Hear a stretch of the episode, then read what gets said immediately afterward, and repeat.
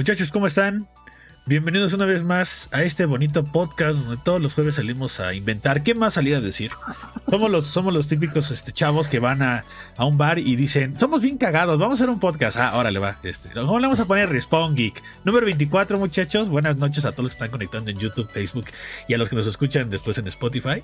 Eh, conmigo está Camachín. ¿Cómo estás, Camacho? ¿Qué onda, geeks? ¿Cómo están? También está Eli de vuelta para la segunda parte, ahora sí de Creepypastas. Hola, hola, un gusto estar aquí de nuevo. Espero, Saludos. espero te sepas algunas gafapastas o, o pagafantas. Este, también estaría cool hablar de ellas. También son cosas de terror. Y Hugo también ahí medio cortado, como siempre. A Hugo le encanta ¿Qué? ¿Por qué? esconderse de la cámara. Siempre está. ajá. ¿Cómo estás, Hugo? Aquí está. Hola, buenas Hugo, noches. Hugo Spinelli. Hugo ah, Spinelli. Hugo Spinelli. Esta, esta fue la introducción, muchachos, para ver que se escuche bien. Si todo sale bien y todo correcto, porque ya se me cayó Camacho. Siempre pasa ¿Se trae algo. Siempre pasa algo. Ya volvió. Ya regresó, Camacho. ya regresó. Ok, Sí. ok. Este, ¿ya volviste, Camacho? ¿Estás ahí? Camacho, ¿nos Ya, escuchas? aquí estoy. Sí, porque como que te medio que te importa, te arreglo, te me lagaste. ¿Cómo están, muchachos? ¿Hoy sí están listos Sí, para hablar de creepypastas o, o la neta son igual de miedosos que yo que mejor prefieren evitar el tema? No, fíjate que a mí sí me gusta. A mí No, también. tú nos Sí, contaste. totalmente. Tú en el podcast 22, donde estuvo Eli, por si no escucharon el podcast 20, eh, donde estuvo Eli la primera vez, eh, en el podcast 22, pues Camacho dice que no le da miedo porque pues él en su casa tiene fuego fatuo y Hugo también tiene ahí unos temas medio raros y ya se volvió a desaparecer Camacho. Yo creo que es una señal de la niña. la niña. Tú siempre has dicho, Hugo, que, nos, que un día se nos va a aparecer la niña en, el, en Se los va a pasar la streams. niña en los streams. O se nos va, o el Mickey se va a mover. ¿Cuál Mickey? ¿El que esas atrás? No. Ah, o los-. Lo bueno, los es que, lo bueno es que la gente no puede ver el Mickey que tienes atrás y demás. Y Elizabeth Ah, no. Eli no tiene nada como que se pueda mover atrás, simplemente tiene su, su puerta gigantesca. No, si se llega a abrir esa puerta, sí me da un paro. Llegarías a. Narnia, llegarías muy rápido a Narnia, pero de ahí no pasa nada. No creo que te dio un paro. Muchachos, recuerden que lo que viene Camacho, este, anda desapareciendo, sí, sí, de hecho sí. Hoy recuerden que hoy vamos a regalar un código de Game Pass Ultimate de tres meses. Entonces, durante toda la transmisión yo les voy a ir desbloqueando esas cinco casillitas. Y pues evidentemente el que las agarre todas y el que sí de verdad nos ve, nos escucha, pues se va a enterar y lo va a poder agarrar. ¿Vale? Si de repente pasa de que no pueden escribir nada en Facebook porque Facebook está baneándolos a todos y demás, no se preocupen, váyanse a YouTube y pues este ahí ahí los leemos. Entonces, este, Eli, antes de que regrese Camacho, porque yo creo que una de esas no regresa, este, Ah. me gustaría que tú empezaras el tema de, de las creepypastas. No sé si tú eres fan de ellas, no sé si de verdad eh, en tu época así súper mega infantil, no sé, de 8, años, 7 años, realmente tenías una que era para ti tan, tan fuerte que no te dejaba dormir. Entonces, no sé, ¿qué experiencias tienes con las creepypastas? ¿Cómo fue que llegaste a ellas? ¿Cuál es la que más te perturbó en su momento? Sí, pues bueno, curiosamente eh, no fue cuando empezó, pues finalmente dicen que las creepypastas iniciaron ya fuerte como en los 90s, 2000s, ¿no? Este, sobre todo en los 2000, que es cuando ya se empezaban a, a inventar más historias, bueno, más bien descubrir más leyendas, ¿no? De, de internet. Pero yo me enteré un poquito más tarde, yo creo que ya tendría como unos mm, 16, 17 años cuando me topé con la primera, que era la de Slenderman, ¿no? Y este...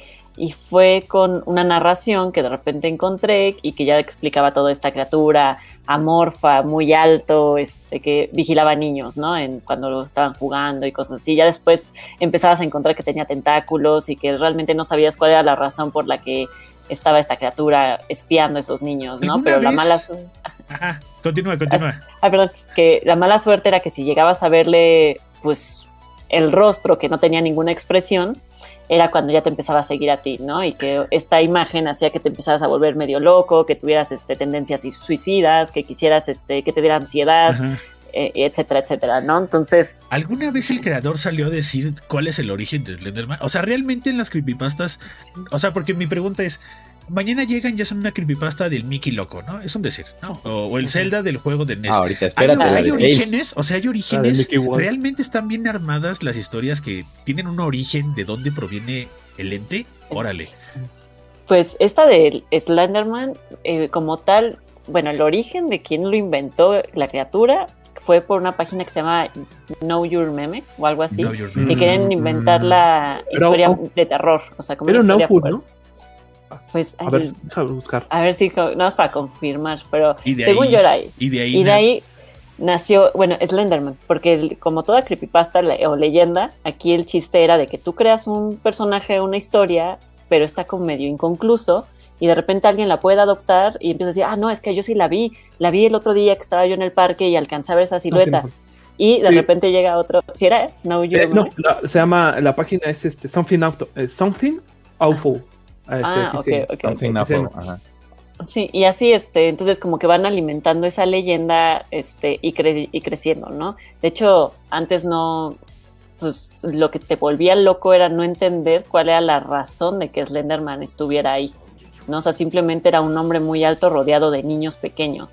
Que, que también, así como lo describes, Eli, Ajá. se convierte un poco como, en- como la forma en la que te describen a It, ¿no? Que por Mm. eso también se llama It, ¿no? O sea, que es esta cosa que, que tiene todos tus miedos, ¿no?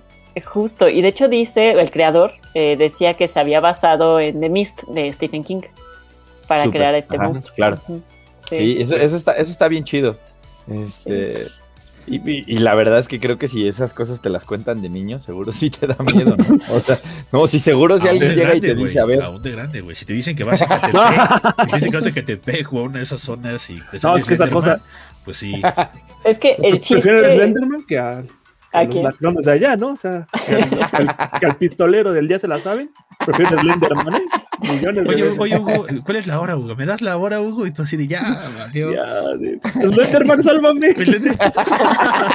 Oiga, oiga, ¿me puedes dar tu hora, Slenderman, de una vez? Así, casi, casi.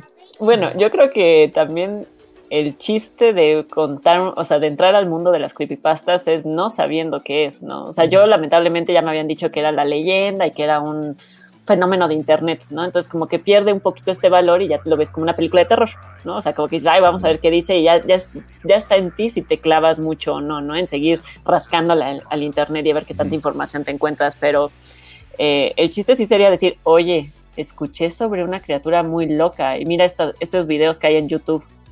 Claro. Entonces, ajá, y como como que que- la prueba un poco, ¿no? ajá, sí, sí, sí. Entonces, como para generar ese miedo colectivo, porque finalmente así vive una creepypasta, o sea, de ese miedo colectivo que empieza, este, algo, una idea se empieza a crear Justo. en un monstruo. Claro, sí, y, y de hecho, eh, que, que también tiene que ver mucho con la manera, eh, voy a aplicar la de la conceptualización del... Ah.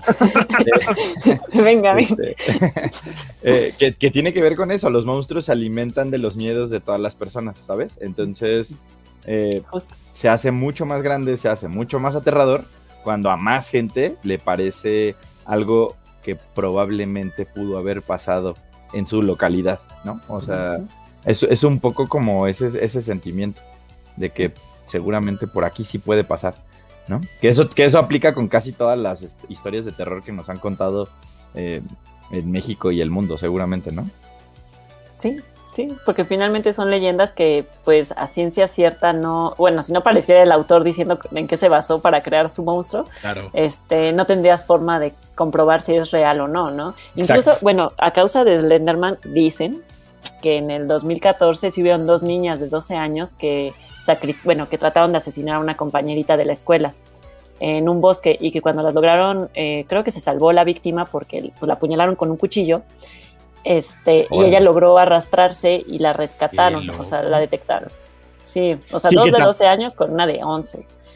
Y este y al final el argumento que dieron las niñas fue que fue por Slenderman, que porque querían ser seguidoras de él y que él las había amenazado que si no hacían este sacrificio iban a matar a sus padres o algo así. Órale.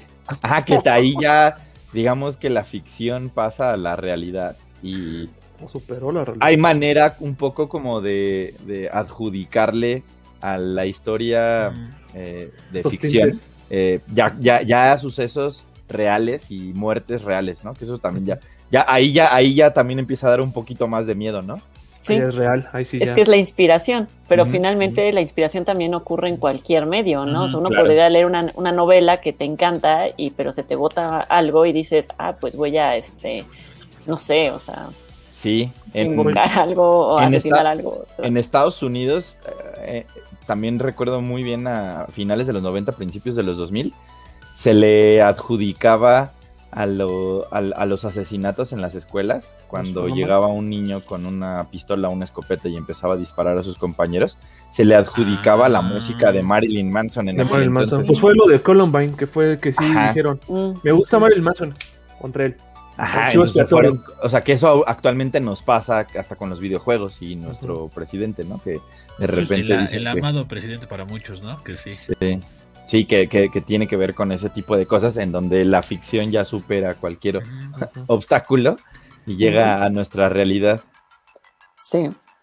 Sí. Yo quiero, yo quiero contarles eh, una de Sí. mis historias favoritas. A ver. Este, si quieres, aquí podemos aplicar la de pon- pone, pone, tira el humo, tira la, prende la, enciende la máquina de humo, Dexter, y así de tenemos, tenemos ahí una rolita que nos hicieron como medio de terror. La podríamos poner para ver qué Ajá. tal entre el mood. Este, Ajá. no sé si quieras, y si sí, pues, le voy va, va, va, si la- quieres. y la ponemos. Pero Ah, si qué quieres, padre. les voy, le- les voy contando un poco. Sí, vela Eh, contando, tú vela contando. Quiero, quiero empezar ahí como, les digo, como con esta, en este modo de, de narrador. de- todo sucedió en el año 1997 en Los Ángeles, California. Oh. Ahí, cierta noche, la madre de un niño subió a buscar a su hijo para la cena. Como de costumbre, el niño estaba jugando con el Sega Saturn en su, en su habitación. La puerta estaba cerrada y el niño no contestaba, por lo que la madre abrió la puerta y entonces ahí, tirado en el suelo y espuma saliendo de sus labios azulados, su querido hijo yacía con las pupilas dilatadas y, y la mirada puesta en ningún lugar. El niño estaba muerto y el tema de Can You Feel the Sunshine, que es una rola que, que viene en un juego de Sonic, se repetía una y otra vez como música de fondo irónicamente alegre para aquella trágica escena. Cuando la, cuando la policía llegó, la madre firmó una declaración donde, entre otras cosas, aseguraba que su hijo pasaba demasiado tiempo jugando con el Sega Saturn. Además, mencionó que su hijo se había obsesionado con la idea de desbloquear a un personaje secreto. Que digamos que ahí estoy poniendo un poco como el... el de- de- hacia, hacia dónde va la- la historia.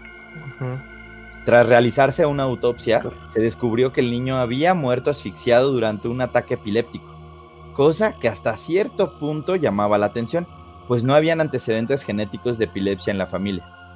Durante el funeral, la madre del niño fallecido siguió la costumbre estadounidense de regalar las pertenencias del difunto a los asistentes, dando el Sega Saturn al mejor amigo de su hijo. Ya en su casa, el mejor amigo del difunto encendió el Sega Saturn y vio que este tenía metido el juego de Sonic R. Sonic R.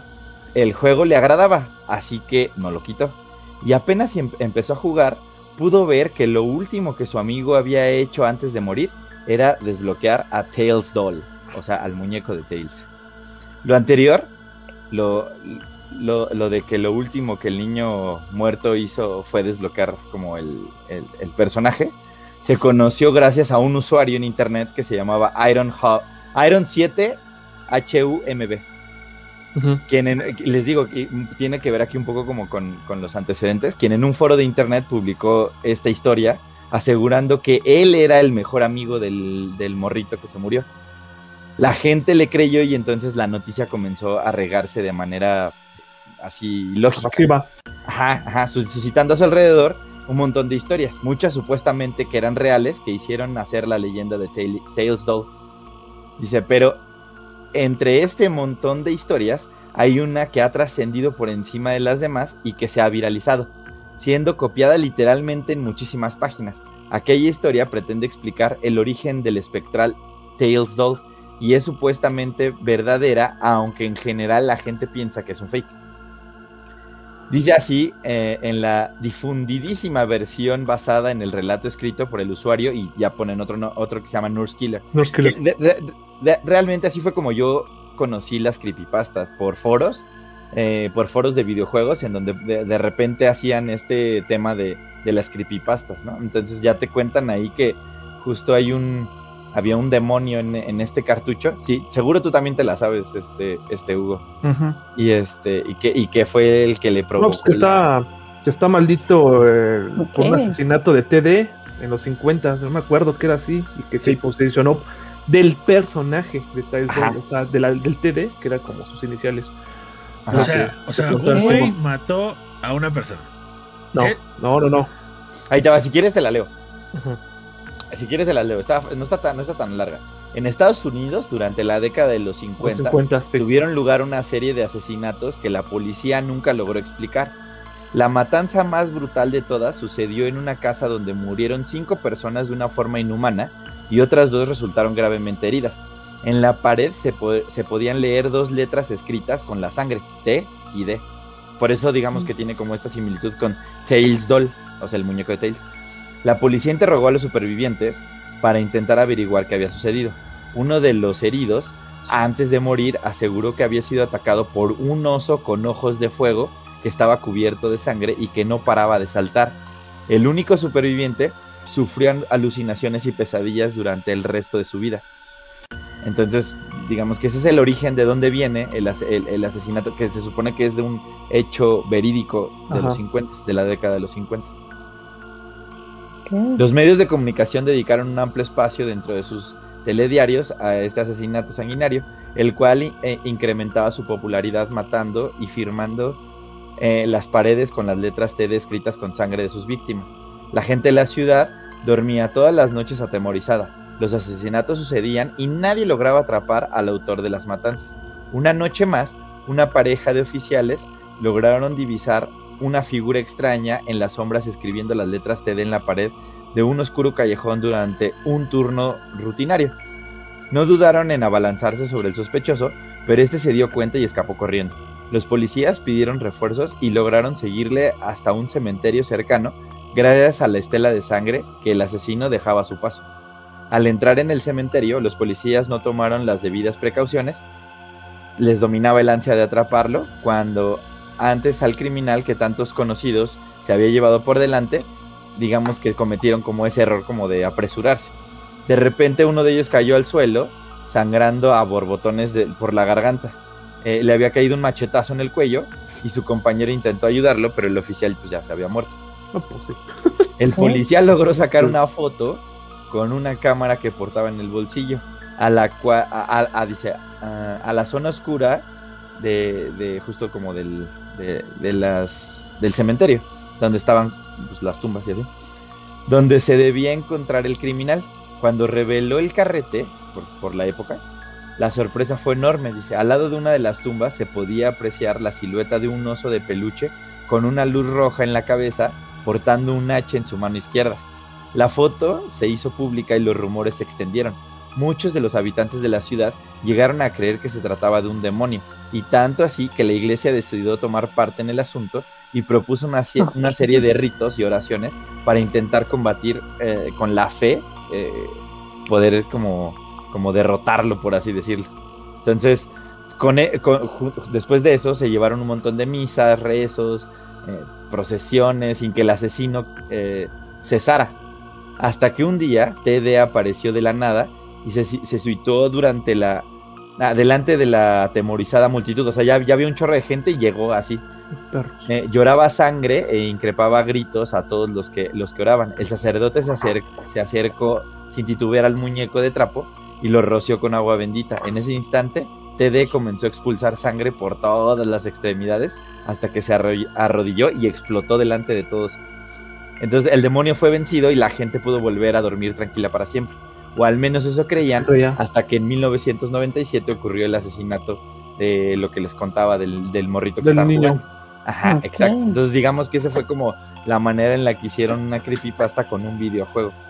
Que decían que, que el, el el personaje en Sonic R de, Te- eh, de Tails Doll, como era TD, eh, digamos que su, el espíritu se había trasladado al cartucho y había matado al niño. Entonces, evidentemente, que la, la mamá hubiera regalado la consola del Sega Saturn a su amigo, implicaba que si jugaba, se iba a pasar y lo iba a matar y lo iba a matar y lo iba a matar.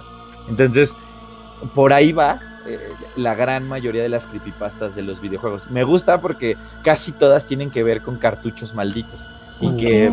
De hecho, Algo que- está. Sí, o sea, es, es como la del aro, ¿no? O sea, todo, todo lo quieren amarrar a una cinta, a un cartucho, a algo Ajá. físico que está maldito, ¿no? a un objeto an- inanimado, por así decirlo. Exacto, que, porque incluso dicen que es como si estuviera encantado, ¿no? Sea, O, pose- maldición. poseído, poseído Ajá, por- poseído. Ajá, ajá, exacto, exacto. Justo. De hecho, hay mu- de hecho, o sea, como esta, hay muchas historias de cartuchos malditos de Super Mario 64, de, de Tetris, El de Ben. el, de la de Majora's Mask, que, que también Ajá, tiene... Ben Drowen. Es el como de los más famosos, Ben Drowen. El de, ah, ese yo no lo he escuchado, el de Mayoras. Esa ¿Qué no, dicen? Yo esa- ese, ese juego yo no lo pude terminar. Ah, Esa, esa, esa, esa creo que igual es relativamente un poco igual exten- extendida, pero creo que si la resume se entiende porque sí tiene... es un. ¿Te la sabes, Hugo? Así Sí, así resumida bien. rápido. Resumida bien. Resumida. Sí, tampoco no, Ajá. no te Es- quieras... Es una, es una persona, bueno, es, un- es alguien que en una venta de garage encontró un cartucho gris que decía nada más Majora. O sea, no decía más nada más y estaba pintado con, con Norma- plumones. normalmente en, Normalmente en- tiene- en esos finales de los noventas, Ah, los, los cartuchos se desgastaban de tanto De la- sacar digamos como- consola. Entonces había gente que cuando ya veía que estaban desgastados, lo que hacían era que la arrancaban por completo y a veces lo que hacían era que le ponían un masking y le escribían el nombre, escribían el nombre del juego, ajá. Qué horror. Y este, Sí, este no tenía sí. nada, nada más decía Majora, así. Ajá, solamente tenía el nombre de mejores. Ajá. Entonces llegó y lo puso y al momento de poner el, el cartucho vio que había un archivo de guardado que se llamaba Ben. Entonces lo jugó, lo jugó y vio ahí que estaba, que tenía como gráficos descompuestos, tenía varias cosas ahí descompuestas. O sea, el juego no se jugaba bien, ¿no? Entonces Estaba borró como corrupto. estaba el- como el- corrupto el archivo, el, el juego. exacto.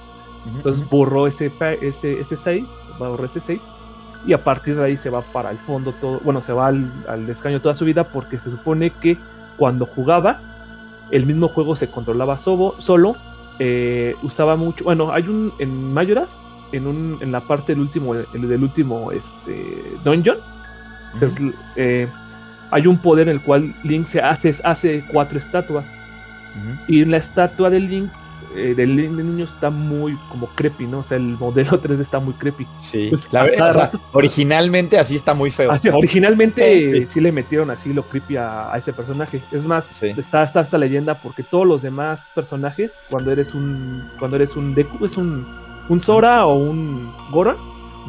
Tienen los ojos blancos porque significa que la persona está muerta y varias hay cosas de Sí. la leyenda de- del juego, del juego en, en sí, ¿no? Pero la de Ben, cada vez que caminaba el personaje, iba, se iba apareciendo ese clon como si lo estuviera siguiendo. Entonces al final del día se supone que le dijeron, bueno, el juego le decía que no tenía que haber hecho eso. Y a Carto le salía la leyenda, no tenías que haber hecho eso, no tenías que haber hecho eso. Graba las cosas y las sube a YouTube y es cuando se empieza a ser viral. Ya después, ya después se, se hizo una wiki, se hizo investigación, no sé qué. El- la conclusión de todo es de que pudo subir la ROM del juego, de ese juego la subió a internet y liberó a Ben en la internet. Y ahora Ajá. Ben está en la internet. Entonces Se supone que ese es el- ajá, ese es el, el ese es la el- final de la historia. Ya otra Ah, vez está en está internet. bueno. O si tú bajas el un ROM, un ROM, puede que bajes ahí y te, Ah, te cargue. O sea, lo volvió Ajá. turbo.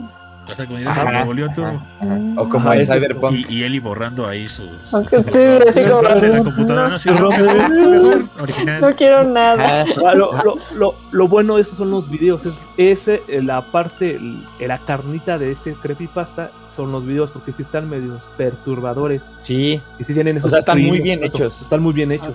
Sí. para- y de hecho, yo, yo la primera vez que escuché esa historia sí me sacó un buen de onda. Y se me quedó grabado así durísimo que te ponían cuáles eran los ejemplos de dónde se empezaba a distorsionar el juego y que hasta otros personajes daban eh, eh, diálogos, tenían diálogos que no eran los Que no eran originales del juego. Ah. y que hasta parecía que los demás personajes le, a- Estaban les estaban hablando así como de, oye, por favor, sácalo porque aquí está Ben y no se puede ir. O sea, que había cosas así bien raras, así, con ese cartucho. Se supone- Se, se convirtió en, ese es- creo que es el más famoso de los todos. más famosos. Se supone que era un niño que se ahogó y su alma se fue al, al cartucho. Al Por eso es Ben Drowen, o sea, Ben ahogado. Ben Drown. Y, ajá. y cada, cada vez que te mueres, se muere. Bueno, la primera vez que lo matan al personaje es que está. se ahoga. Algo que también, bueno, un punto para mí que es fundamental para que esta historia dé miedo o para que sí tenga este concepto terrorífico. En el juego hay una canción que se llama la, la canción de la curación, que lo que hace es curar a las personas de males cuando tienen máscaras o cuando tienen así algo malo. Sí. Esa canción lo curas. aquí lo que hace esta- eh, el creador de la creepypasta es poner la canción de, de la curación al revés. Y ahora la llama como No, la curación de la, la, la canción de la de un Helling, un Helling Song. Y se escucha perturbador, así se escucha de. Sí, tiene unos. No, ah, sí, no O se sea, escucha. o sea, me Ah. imagino que el güey le atinó y casualmente se escucha muy. Sí, muy sí, fuerte, exacto, escucha exacto. Ajá, Ah. Por eso, por eso fue que tomó Ah. tanto auge por todas estas arriba. hasta evidencias Como que reales. coincidía. ¿no? O sea, como que llegó un punto donde llegó a coincidir que, que hace Toma, que pues, el mame cobre más vida de lo que ya es. Ok. Toma Mayoras, No. toma lo de la canción, lo de Ben, o sea, sí, lo del perso- el, el clon este de piedrita de Link, no, o sea, Sí. como Sí, de por sí, de por sí el juego no es como, o sea, a mí me gusta mucho Zelda y todo, ¿no? Pero Majora's es muy creepy el diseño, Sí. ¿no? O sea, todo en Sí, general sí. es como un poco creepy. Yo, bueno, la única razón por la que no lo terminé es de que no me gustan los juegos de tiempo. Entonces no pude, no pude, así como que me sentía presionada, me moría, dije, vaya, ya. Justamente, Es que- justamente igual lo compré. Y qué bueno que me dice eso para revenderlo. Ya no lo quiero. ya no. Es, es un Ah, buen juego. hace que le da miedo al Dex. Dale, No, y aparte, a- aparte, les digo, tal vez a lo mejor no es algo que nos pase a nosotros tanto, pero el tema en los noventas en específico y en Estados Unidos de las ventas de garage era algo súper común. No, Actualmente todavía hay, común. todavía hay, pero ya no tanto. O sea, la verdad es que otra vez el internet vino a salvarle la vida a mucha banda que decía, oye, ¿para qué voy a una venta de garage si puedo pedirlo en eBay y me llega en... do-?" O sea, en Estados Unidos también empezó a transformarse mucho en eso, hasta para comprar usado. Aquí no tanto porque digamos que la gente no es tan honesta, ¿no? Pero, pero sí, por, por ponerle un vas, adjetivo, vas ¿no? al mercado del- de la bola o de lo que Sí, quieran la- y pues este Y te dan gato por liebre, Claro. como diría. Entonces, 200 pesos. el, el clásico va ¿qué? ¿cómo? va probado va calado a veces no aplica del todo ajá, entonces ajá, sí, hay no. que te dan una tele con tabique adentro en lugar de transistor. Sí, Entonces, si ya ustedes sabes. creen que Amazon es Sí. una creepypasta, eh, en aquel entonces era peor. Ajá. Una vez, eh, hace unos años, eh, visité a un primo que vive en Estados Unidos y vive en un lugar bastante pintoresco, porque digamos que es el lugar más tranquilo de, uno de los lugares más tranquilos para vivir y hay mucho retirado de, de la Armada de Estados Unidos y hay, o sea, hay mucho militar retirado y gente, hay gente muy grande. Entonces, la verdad es que eh, en esa parte donde él vive, puedes agarrar el coche y empezarte a estacionar como en cada casa. La distancia entre cada casa, de verdad, puede ser hasta de un kilómetro. Pero en- llegas a la casa y ellos ya tienen una temporada en la que hacen ventas de garage. Yo fui como en 2012, hace casi 10 años. Y este, y estaba bien loco. O sea, sí me, o sea, sí me tocó esa como experiencia de, de vivir una venta de garage. Y así ya sabes de que tenían un granero y en el granero todo, aventaron todas las cosas que ya no les servían a los, a los, digamos, abuelos o a los viejitos que vivían en esa casa, pero había cosas de sus hijos, había cosas de sus nietos, así. Entonces de repente, yo, de verdad, yo me encontré Un dos, cartucho tres mayor. joyitas así de Ya no juegos bien Ah, chidas. ¿no? porque- encontró, encontró un cartucho que se llama baratas. Jora. ¿eh? La mano del mono. Para La mano del mono. para pedir deseos. ¿En qué película salía la mano del mono? Es una, es una criatura, ¿no? Eh, Es que salen los- En los Los Simpson. Ah, pero en es los una, Simpson. ah, pero es una referencia. O sea, es- Ah, es una referencia, no sé si a la dimensión desconocida. Ajá, hay No, un no, no capítulo, ajá, hay una, hay un capítulo de la dimensión desconocida que tenía eso, que también la dimensión desconocida tiene unas leyendas increíbles que evidentemente los Simpson también siempre toman como De para referencia. hacerte las parodias. Esta que a mí me gusta mucho, que se me hace una gran historia, que evidentemente, bueno, creo yo que a mucha gente que le, le tiene miedo a volar, este tema del- de la criatura que está en el, en el, en el avión, El Gremlin. está ¿no? bien chula, El- así, pero el- el- como el Gremlin. se me hace. Ajá, y que además empieza a destruir el avión y nadie se da cuenta y lo tiran de a loco. Es una gran, gran historia que Sí. hacen una. También hacen Los una muy Simpsons buena parodia de los Simpsons. Ajá. Sí, sí. Que de hecho, ahorita que estaban hablando de. Bueno, que- que tocamos el tema de los videojuegos y también de Dimensión Desconocida y todo. eh, Estaba leyendo porque, bueno, pues yo de Creepypastas, como le decía, pues conocí a la de Slenderman. Pero encontré una que se llama Polybus o algo así. Polybus. Que de, de hecho dicen que ya salió un juego para PlayStation 4. Pero que la Órale. historia original era un arcade.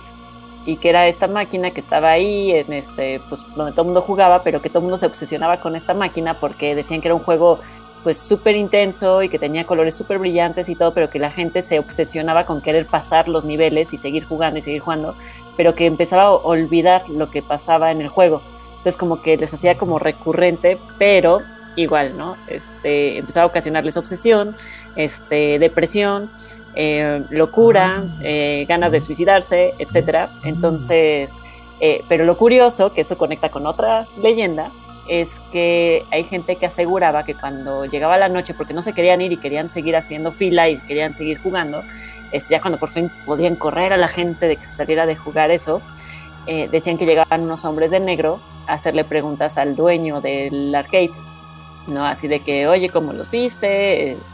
sacar cómo jugaron, cómo, sacar toda, ¿no?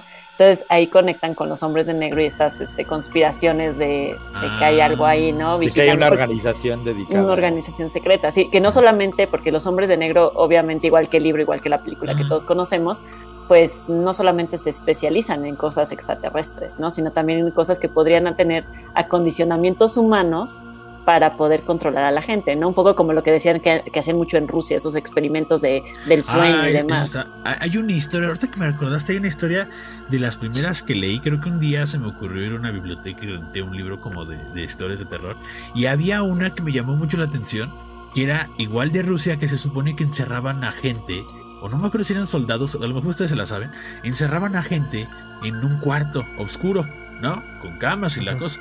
El chiste es que los dejaban encerrados y poco a poco iban perdiendo la locura.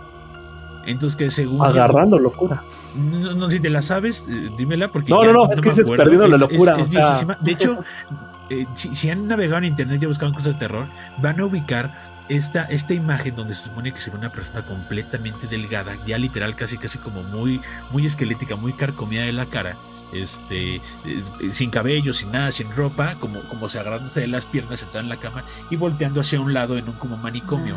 Entonces, me acuerdo que cuando leí esa historia fue, estaba muy, muy perturbadora porque era literal eso, era un experimento donde la gente la metían. A, ajá, a eso. El experimento, del, experimento del sueño. Creo que así se llama la historia. Googleala. Si dices así, confirma. Sí, es la del experimento del sueño. Cuando, yo, cuando yo la leí fue así como de... Pero literal los metían a eso, ¿no? O sea, es la historia donde literal los meten a que no duerman y los güeyes... ¿En qué acaba, ¿Te acuerdas? En que el, el, único güey que sobrevivió dijo que... Dijo que ya había encontrado la razón de todo, que ya había conocido a Dios y lo que sí se mató. O, se mató se volvió, o, sea, se volvió... Ajá. Pero lo, interesante es lo frase, lo final que dice que él ya conoció a Dios, que ya supo quién era Dios y que ahí, ahí termina. Eso es como lo, interesante, ¿no? De no dormir ya vio a Dios. y que es Dios, pues lo enloqueció. Eso es como, o sea, como que pasó así hasta, hasta ya. Valhalla y de regreso. Es que justo eso es lo interesante que también por ahí estaba leyendo que, o sea, a diferencia de las leyendas que hablábamos las, la vez pasada, que era como brujas, duendes o vampiros, etcétera, pues sino que también aquí ya son criaturas o monstruos o locura como tal, ¿no? Un poco si como si estuviéramos en una novela de Lovecraft. ¿no? O sea, va como más allá de este pues de la razón, ¿no? Y de cosas que uno se puede imaginar fácilmente. Entonces, ah. Bueno, nada más como que concluyendo la idea es de que cosas que realmente te van a llevar a ese límite de la locura. Las historias de Lovecraft se pueden considerar como creepypastas o ha llegado a haber un punto donde las hagan, porque la serie que salió de HBO sí tiene cosas bien raras y bien Lovecraftianas, como por ejemplo de la metamorfosis, ¿no? De cómo una persona puede estar dentro de otra y al final pues Oh, no, sé si vieron el capítulo de Lovecraft, donde literal hay una persona, o sea, date cuenta que en ese caso ponen una mujer negra que es muy gordita, güey. Entonces le hacen la metamorfosis, pero la meten en una mujer delgada blanca, güey. Entonces la mujer negra vive una vida como si fuera blanca en esa época donde el racismo y todas esas cosas eran bien, eran bien gachas, güey. Entonces ella es como su disfraz, o sea, al final del día ella utiliza eso como disfraz de, soy una mujer, entre comillas, este, de otro color, mata a medio mundo y todo, pero cuando ya va a mostrar su vida de identidad, pues tú ves cómo la persona se empieza a descuartizar y a romper y a así a romperse todo el cuerpo y sale ella, güey. O sea, pero, pero no es algo así, no es como un skin, ¿sabes? O sea, porque sí se rompen los huesos. Como la mosca. Ándale, güey. Ándale, como la mosca, güey. Tengo yo entendido que lo que es el el, el miedo lovecraniano o esta mitología lovecraniana es que Lovecraft lo que menciona son seres eh, deidades, o sea, son, son seres que no puedes Ah, ver, no puedes deidades. imaginar. Ajá, o sea, son, son, son, son entes más allá de la imaginación que tenemos del cosmos. Entonces, ¿cómo te Sí. imaginas eso? Sí, Entonces, incluso la justo porque la descripción que hacen muchas de sus novelas es y, y de pronto vio la cosa más horrible que se pudo imaginar en toda su vida. O sea, no te está describiendo al monstruo, simplemente te está diciendo que es algo espantoso. Pero que ¿no? no, algo- no te lo puedes imaginar. Me, me- me llama mucho la atención porque igual cuando leí Lovecraft decía que ni siquiera el nombre lo pueden decir los humanos porque si no eh, te morirías, ¿no? O sea, es una lengua que, Mm. que te podría causar que te vuelvas O hasta sea, loco y cosas así, ¿no? este, ese Tuculu, no, ni siquiera sé Ajá, cómo nadie. sí. El. Nunca vas a saber cómo se llama el señor Cthulhu. Ajá, Cthulhu ese raro. Ajá. Ajá, o Y, sea, es- y estos de los de los monstruos más chavitos.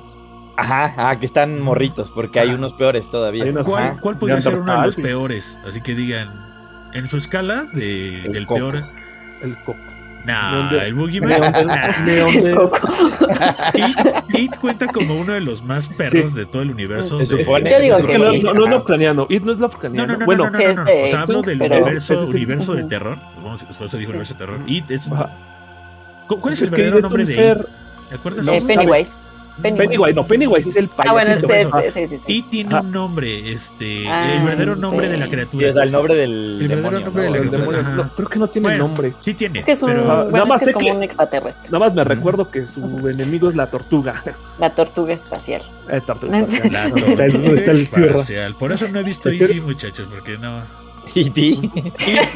No, tampoco E.T. E.T. para mí también es de terror, güey. No, Dexter, hablando a casa. Imagínate un dedo arrugado así, quiero tocar. No, güey, no me toques, güey. No, qué Sí horror. quiere ir a casa. Casa Justo, no justo para complementar eso que platicó Eli, eh, se hizo súper famosa esa, esa arcade que dices, la de Polybius, y Ah, que se supone que por eso la retiraron del mercado porque la banda se ponía mal, se suicidaba, Se o sea, que se obsesionaba mal, mal, mal plan y que se supone que, la- o sea, se supone que están almacenadas en algún lugar, o sea, que hay, o sea, que no están desarmadas las arcades, o sea, es- o sea, la, la historia llegó a decir que eh, las tienen hasta, ya sabes, así de que están en área 51, como con este tipo de armas que, que utiliza este los hombres de negro para poder Ah. ahí como medio controlar hasta la población. Un poco. Hay una recomendación, hay una recomendación. Hay un youtuber eh, anglosajón que se llama Angry Video Game Nerd.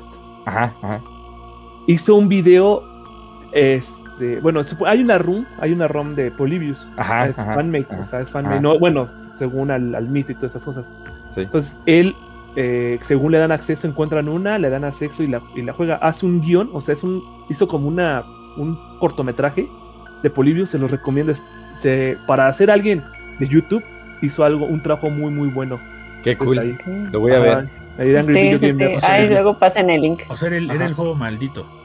Ajá, es que ese juego Ajá. también porque empieza, o sea, lo que él hace es, lo que él hace en sus videos es hacer una reseña de juegos malos y le, y le adhiere cosas graciosas. Por ejemplo, una vez hace, hace un, un resumen, un- una reseña de un juego de, de, de Box Bunny y en su reseña se pelea puño limpio con Box Bunny, ¿no? Es algo limpio con voz. Ajá, entonces aquí lo que hace es tomar es un mito de miedo y hace como un cortometraje de terror que tienen que ver cuando él está jugando a Polybius y le queda muy bien. Qué cool. De hecho, de hecho, cool. de hecho también hacen referencia a Polybius en Los Simpsons. En los Simpsons. Es correcto. Eh, Exactamente. Hay una imagen bien chida de que. Bart, de que Bart está, es- está jugando eh, eh, El- lo que el- podría ser como Asteroids, porque es Triangle Wars. Eh, y al lado está la, la, arcade de Polybius. Entonces, Ah, está bien chido no, porque no ellos se saben esas referencias que justo platicamos. Que tiene que ver con. Era mucho más fácil, creo yo, a- hacer esto un- como una leyenda urbana con mucha más fuerza antes de que el internet tuviera la capacidad de desmentir para bien muchas cosas que pues no están O tan bien contadas. ¿no? O Sí. para mal. Ajá. Y que de hecho, eh, de- en este caso de Polybius, también hubo una persona que, que dijo, no, pues ahora sí ya voy a desmentir todo el caso y les voy a platicar qué es lo que había detrás de este arcade, ¿no?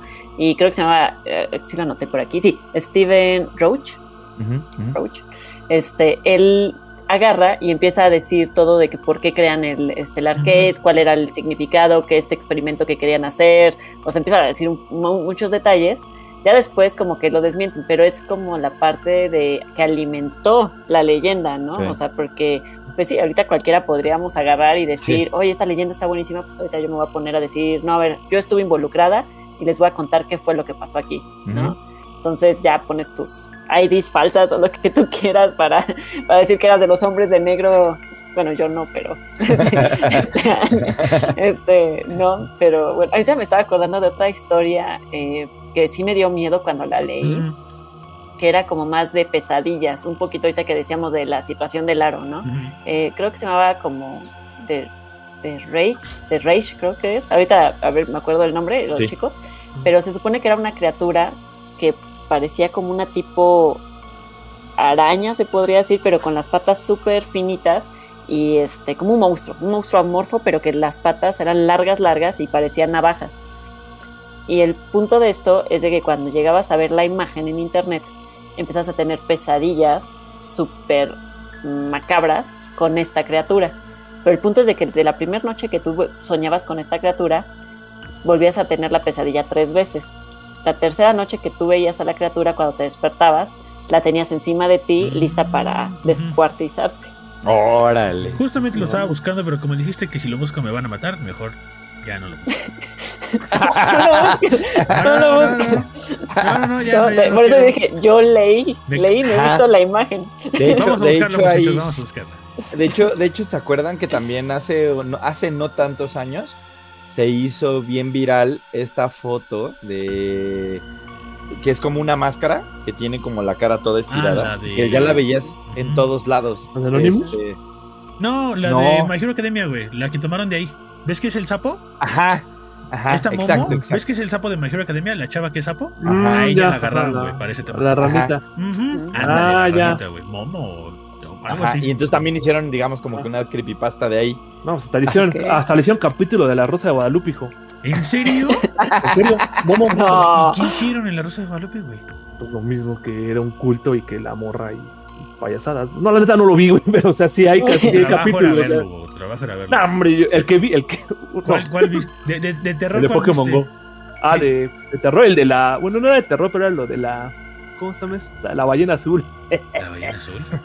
No, eh, la ballena azul supone que era un grupo, es un grupo que te dicen que tienes que hacer varios retos y el reto final era matarte, suicidarte. Sí. What? Y era- Entonces, era- era hay una morra, hay una morra para que poder hacer el, el suicidio colectivo. Ah, sí, sí. También se Entonces- convirtió en una cosa eh, que según esto es seria, ¿eh? cierto y pasó un montón de- Ah, en sí, todo sí, el mundo y que un chorro de gente se suicidó. Ajá, Oh, pero la. Rosa Guadalupe hizo su, su versión. Sí. Ajá, eso sí, Sí, esa, sí, sí. sí. Esa, la de que vendían la virginidad por un boleto de Justin Bieber, también hubo edición de eso, pero, pero no, no hay que tocar esos temas. Órale. Sí, hay Órale, cosas bien extrañas. Ahí que no. ahorita que tocas el tema del, del suicidio, eh, también hay un montón de historias que, me, que se me hacen eh, pues bastante, Creepy. Ajá, bastante Ah, terroríficas. Perdón, Ah, perdón, el monstruo se llama The Rake, ya lo acabo de decir. Ah, The The Rake. Rake. Ya viste la imagen. Sí. Este, que te vaya chido esta noche, Eli. No, no, no, no la vi, no la vi. Ya lleva, ya lleva No tiempo. importa, te la mandamos, no te preocupes. Ahora vamos a hacer una, una colecta para que Ah, ya el vi grupo de Rake WhatsApp y todos la película. Ah, Ah, ve, ve- ¿en ve la imagen, Camacho, y nos dices si te pasa algo. Está fea la imagen. Ay, no. Es como... ¿Qué tan fea Así de, está? ah, no, y ahorita. Ayúdame, por favor. Se va a empezar a ver la pantalla. El rastrillo se llama. De repente El vemos a un vato de traje agarrándose a Camacho y lo jala hacia atrás. Hola, buenas noches. Sí, A la es A un ver, poco perdón, perdón. como... Buenas noches, me lo voy a comer. A, a mí, a mí un poco esto que platicaba también Eli al principio del podcast con lo de Slenderman, me suena mucho a esta leyenda urbana que también la hemos visto, yo la he visto en, en, eh, diferentes adaptaciones, que hay hasta una película, eh, hay una película que se llama Voraz, no sé si la han visto, Ah, sí. y tiene que ver con, con que en teoría existe, existe esta, esta, esta leyenda en la que dice que si un humano come carne humana, empieza, empieza a desarrollar habilidades mucho más allá de cualquier humano. Y eso lo, lo transforma en algún punto después de comer demasiada carne humana en este monstruo que en algunas leyendas urbanas le llaman el Wendigo. Y es este El ser mendigo. capaz, Yo le digo el mendigo, Ajá. pero sí. Ajá, que, es, que es- que es un ser con una capacidad física increíble, que tiene unos brazos que le ayudan un montón, unas super garrotas. Eh, The Rake se parece un poco al Wendigo. Para que más o menos. Yo eh, siempre pensé que. Si no quieren ver la imagen. Yo siempre pensé, digo, yo sé que es una historia totalmente aparte, eh, corríjanme si me equivoco, pero yo siempre pensé que eh, Glass, tú Eli tal vez te la- eh, sepas porque te gustan mucho los cómics, este, las historias de Fragmentado y de Glass, Ajá. yo pensaba que este vato, el, el que... ¿La bestia? eh, ajá, yo pensaba que era una como... De McCoy. Ajá, yo pensaba que Mac- ajá, él o la bestia, su personaje, estaba inspirado James McAvoy. en el, James men- en el mendigo o en el wendigo, porque sí tenía como esos, como, como esa, como, porque- Ah, o sea, o sea, ya, en, ya. en algún punto de- cuando veía la película dije, ¿no será que a lo mejor este personaje está inspirando en el mendigo ese? Porque, porque a lo mejor tiene las garras y todo, pero, y, y aunque tenga otras personalidades, sí era como una persona, como tú dices, ¿no? Eh, Súper, eh, eh, no sé, o sea, sobre, una persona sobrehumana, ¿no? O sea, en, en todos, los, fa- en todos los aspectos, ¿no? Sí. Sí. Sí, y es que no, no me sorprendería que fuera así, porque muchas de las leyendas, o sea, cuando uno ya se empieza a meter en todo esto de las creepypastas y las leyendas de internet y todo, o sea, las hemos visto en muchas películas. ¿no? Sí, O sí, sea, sí, Se, y se en va series. recreando. Y en Ah, series también eh, había, había una había series chidas en que, que había como a, a finales de los 90, principios de los 2000. Eh, evidentemente, creo que todo mundo ubica a Supernatural, que era esta, esta, esta serie. A mí me gustaba un chorro y la, la primera temporada se me Ah, la hace primera temporada. súper buena, porque es más, hasta el, hasta el primer capítulo eh, eh, hablan de la llorona, ¿no? O sea, el primer capítulo es la llorona. Entonces, medio, adap- medio adaptan el, el- el- el fantasma de la llorona que. ¿De este, los hermanos Winchester? ¿Sí, Ajá, sí? Ah, sí, Ajá. sí. Sí, sí, sí. El primer capítulo se supone que es un fantasma que ahogó a sus hijos y que ya no se quiere ir de su casa y demás. Y que, y que pide ride en la carretera. O sea, ¿sabes? O sea, y, y- y- y es, y es muy gracioso, o sea, como cuando, cuando unes esto con estas pláticas que tienes aquí en México, que siempre conoces a alguien que te dice, no, es que en la carretera de Cuernavaca, en La Pera, Simón. Se te Mm, aparece sí. algo, ¿sabes? O sea, a- a- se te aparece, o sea, hay, hay 20 historias diferentes de 20 entes distintos que ya sabes que si tú eres un joven eh, eh, entre tus 20 y tus 30, que se te aparece una chava, se te sube, está bien guapa y no sé qué, y que te lleva a su casa y que cuando llegas a su casa es una casa abandonada y no hay nadie y desaparece y, y te llevó un fantasma, ¿no? O sea, eh, y, a- y así, ¿no? Que si eres un, un, eh, eh, este, un padre de familia, se te puede aparecer un bebé. Y que si eres no sé qué, o sea, y que hay, o sea, que, que, que básicamente transforman al, al, Al ser, o al Ajá. demonio, o al Ajá. ente. Ah, en- allá en en- el. un poco, un- otra vez, En un poco el. con el concepto de It. En el- Dependiendo de tu en el- miedo más grande, puede ser un, Ah. un- un- un monstruo distinto. Por En el pueblo de mi mamá. En el pueblo de mi mamá. Estaba. ¿De dónde, ¿De dónde es? tu- Guanajuato, Guanajuato. Uf, también en Guanajuato. También en buen de leyendas. sí. Ahí, ahí se supone que a un, un vecino, bueno, dice mi mamá que, el, que el- de ahí del pueblo, pues era bien culero, el, el- perdón por la palabra, era bien culero el señor, ¿no? Ajá. Con su mamá y todo. Dice que una vez en un taxi se le, se le subió, un- bueno, se subió una chava muy guapa y que en el momento de voltearla a ver tenía la cabeza de un caballo. O sea, la cara de un caballo y que hizo facto murió de un paro cardíaco el señor. No inventes. Ajá, dos. y, y- y- y- o sea, sí murió el señor, o sea, eso es como que era del pueblo y sí pasó y mi mamá lo conoció, ¿dónde? pero lo del caballo es como... Es, es- es- eso es lo que dejas en duda, ¿no? Toma dos, todo el mundo es fanático en los videojuegos de que cuando hay una cabeza de caballo se la ponen, güey. Entonces, ya no, ya, no Uh, puedes espantar a nadie con la cabeza de caballo, güey, porque ya hasta, hasta en Riders Republic sale la cabeza de caballo. ¿En dónde es en donde también hay una película, ¿no? En donde cuando despierta la, la cabeza del caballo está Pues, cortada y está ah, puesta era en la la- del- en el padrino. El padrino, Ah, ajá, ah, que le hace, es un... Es un Claro, exacto. Que Una pequeña amenaza. pony, Sí, exacto. Una pequeña amenaza. la casa del pony en Sí, sí, Los sí. Simpsons.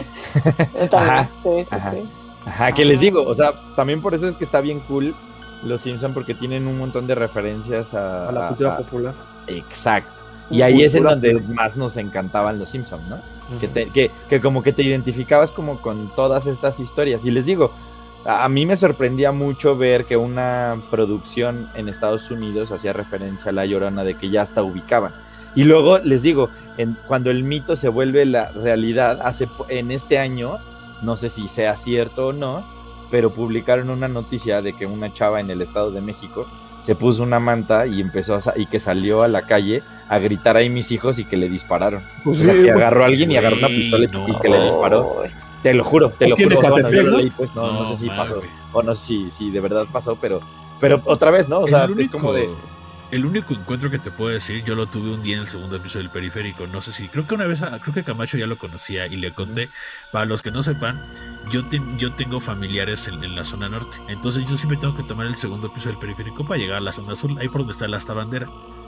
Cuando íbamos pasando por ahí, yo venía manejando, mi hermano venía a la derecha.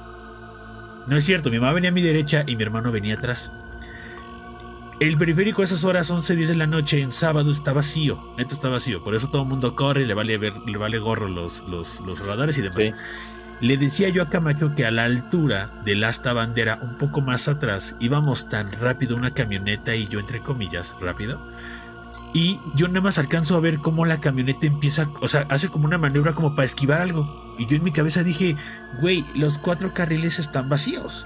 O sea, los están vacíos, güey. ¿Por qué está, por qué de repente hace movimiento tan rápido? Así en ese segundo lo pensé. En eso, en cuanto ese güey esquiva, yo alcanzo a ver a una mujer caminando descalza hacia enfrente, llorando, y la alcanzo a esquivar y pasa de lado, güey. Mi hermano la vi y me dice, güey, casi te la llevas, güey. Y mamá dice, ¿qué pasó? Yo no vi nada. Y fue así como de, no manches, güey. Nos fuimos, yo volteé en el retrovisor y yo no vi nada, ¿no? O sea, yo de entrada dije, pues a lo mejor vi mal, a lo mejor hice un fantasma, un espanto. Toma dos, llego a mi casa, Órale. nos empezamos a buscar en Waze o en Maps que había pasado. Pasan como 5 o 10 minutos, toma dos, empiezan los noticieros y todo. Se acaba de cerrar segundo piso porque pasó algo. Nunca dijeron qué pasó, nunca dijeron nada, pero había poquitos mensajes en Twitter de que había chocado a alguien, de que alguien se había estampado con algo y demás. Entonces No. yo aseguro, y si un día conozco al vato de enfrente, podríamos asegurar que sí atropellaron a, a- a- a esa persona y que hubo un mega accidente horrible. Horrible. O sea, pero sí te creo. O sea, sí te creo que así como alguien se puede hacer pasar por un chistosito y decir, Sí, ay, sí. mis hijos, y le hagan algo. O sea, sí te puedo, sí te puedo, o sea, sí podemos asegurar que hay un chorro de banda que comete suicidios por cosas bien feas y que tú no te imaginas qué tuvo que pasar en su cabeza para Sí. que. Pero pues, digo, se me hace una tontería que alguien salga, güey, a gritar, ay, mis hijos, y toma dos, pues, te meten un balazo, güey. O sea, Por eso Ah, te digo, es que ya, ya, ya, ya, Ya llevas- supera, ajá. ya supera la ficción en todo, cualquier eh, regla, ¿no? De que te Sí, digo, alguien regla. en su casa se le hace bien fácil tener, tener una pistola y este y dispararla, como ¿no? por Y- esta protección, ¿no? Y pensar que. No, Sí. y, y- y espérate, suma, sume, súmenle que, que, por ejemplo, fuera de la zona del Valle de México, por así decirlo, como hay un montón de pueblitos en toda la República Mexicana, es bien fácil que las familias tengan armas. Bien fácil. Y que el papá tenía una pistola y nos. Yo, yo tengo un amigo, le mando un saludote, un, un- un gran abrazo, este, que vivía en un, un pueblo en, de niño vivía en un pueblo en Guerrero que se llama Arcelia.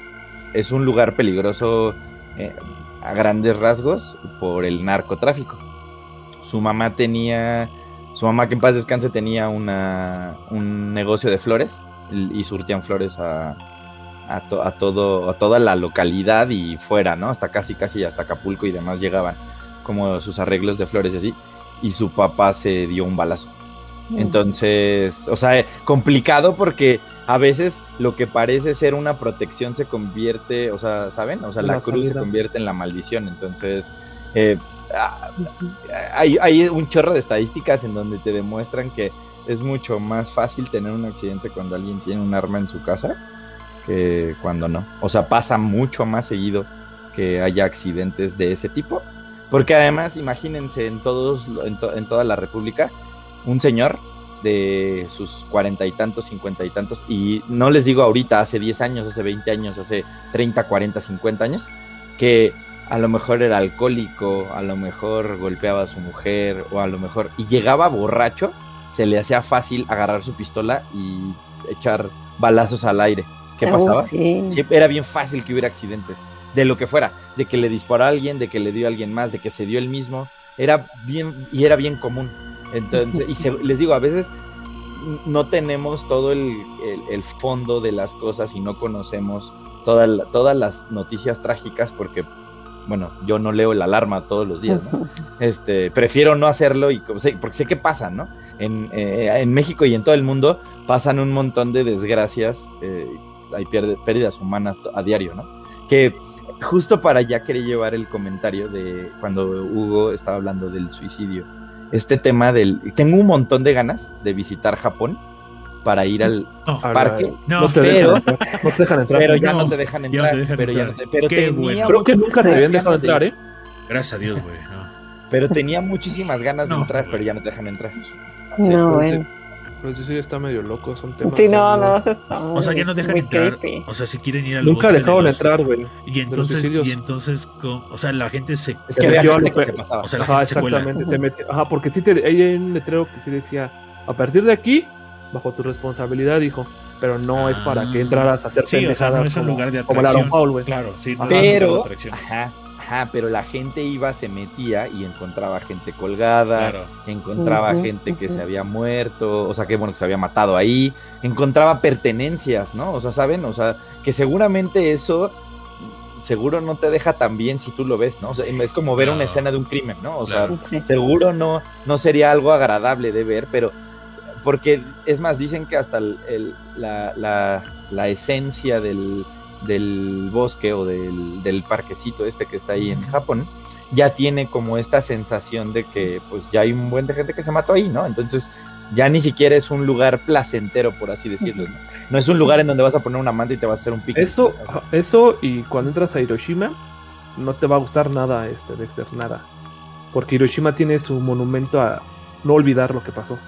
Y tiene cosas ahí medio perturbadoras. Es un poco como el, es, un poco como el, monumento al holocausto que está. Ese es, ah, el, hay uno, hay uno del holocausto en, Berlín. En Berlín. Eh, y, tiene que ver con, son unas lápidas eh, de diferentes tamaños que hizo un arquitecto y que tiene, y es la, o sea, lo que dicen es que es la representación de todos los judíos que murieron en, mm. en, en esa época. Y la verdad es que es un lugar bien denso. O sea, tú vas y en general como, o sea, por experiencia propia, yo la neta no me la pasé tan chido. O sea, me gusta mucho conocer esta parte de la historia porque tomé hasta un tour, eh, y hay un tour guiado y se sub, o sea, en este tour guiado te dicen en dónde eh, fue que estaba el búnker donde Hitler se voló la ah, cabeza. Ah, este, Pero no tiene, o sea, pero no es un lugar que diga aquí estaba el búnker. De hecho, como los propios alemanes eh, no se sienten eh, a gusto contando esta parte de su historia, que evidentemente saben, que es una parte de su pasado, pero ellos no sé si, ellos están muy incómodos con, esto. Este, es, un lugar recreativo, hay juegos para niños y este, o sea, lo, tapizaron todo y, hay, hay varias versiones de, cómo te explican eso, porque dicen que, se, mm. que Hitler se disparó estando dentro del búnker, y hay otros que dicen que salió del búnker y se voló la, los sesos. entonces, que básicamente es como de, estás pisando donde, pues ahí se, y entonces hay una resbaladilla, pues. O sea, ¿sabes? O sea, porque los propios. Qué fuerte. Ajá, porque los propios alemanes están tratando como de, de que, de que eso no, o sea, no, no es algo de lo que se tengan que sentir orgullosos como para poner un monumento, como de hecho, les digo, ese tour está bien chido, porque hasta hay unas, hay unas oficinas del gobierno, que son las oficinas postales, que están, están bien grandotas, pero parecen como una cárcel. De HL, güey. De HL. Y, de, no, de HL, de HL es ese. Sí, sí, sí. Es y, postal, la postal alemán, sí. Ajá, ajá. Y ah. este. Y, y ahí, ahí grabaron una película de Tom Cruise que tenía que ver con los nazis. Entonces, cuando grabaron la película, cuando grabaron. ¿Protocolo Fantasma? ajá, ajá, esa, esa, mira, Entonces, que, que, entonces que utilizaron ese lugar, o sea, utilizaron ese, eh, esas oficinas postales para grabarlas, pero que en las esquinas, porque tiene unas banderas de Alemania, las cambiaron por banderas nazis y que hubo gente que cuando las vio creyó que habían vuelto los nazis y, la, y, hubo un buen de bronca. O sea, tuvieron que hablar con la gente y decirles, a ver, oigan, estamos grabando una película, tranquilos. Porque hubo gente que realmente, evidentemente gente más grande, que dijo, va a pasar otra, vez. Así de van a volver los nazis. Y entonces que hubo caos, hubo, gente que estaba como bien desesperada. Y les digo, o sea, porque de verdad te queda un trauma para toda la vida, ¿no? O sea... Todos los, todos los señores que quedan. Ajá. Está, posguerra. Está bien bueno este tour porque sí te explica cosas que yo considero que son muy importantes. O sea, es más, por ejemplo, el, el- el- el monumento del holocausto. eh, hay mucha gente que le falta el respeto. Se sube a las lápidas, se toma fotos, hace Lo de selfies. Pokémon Go. Exacto, exacto. Había una parada Pokémon. Mm. Había una parada Pokémon y había, había Pokémon fantasma ahí. Había Ah, Pokémones oh. fantasma ahí. Entonces, ajá, eh, eh, exacto, qué, qué bueno que, lo, que, que bueno que tocas el tema, porque te digo, tiene que ver un poco como, porque, o sea, como a veces hay gente que trata de aprovecharse de estas cosas y hay gente que como que no se sensibiliza de lo que, re- eh, de lo que ocurrió real en, en- en hace muchos años en, en un lugar y así en cualquier otro lugar, ¿no?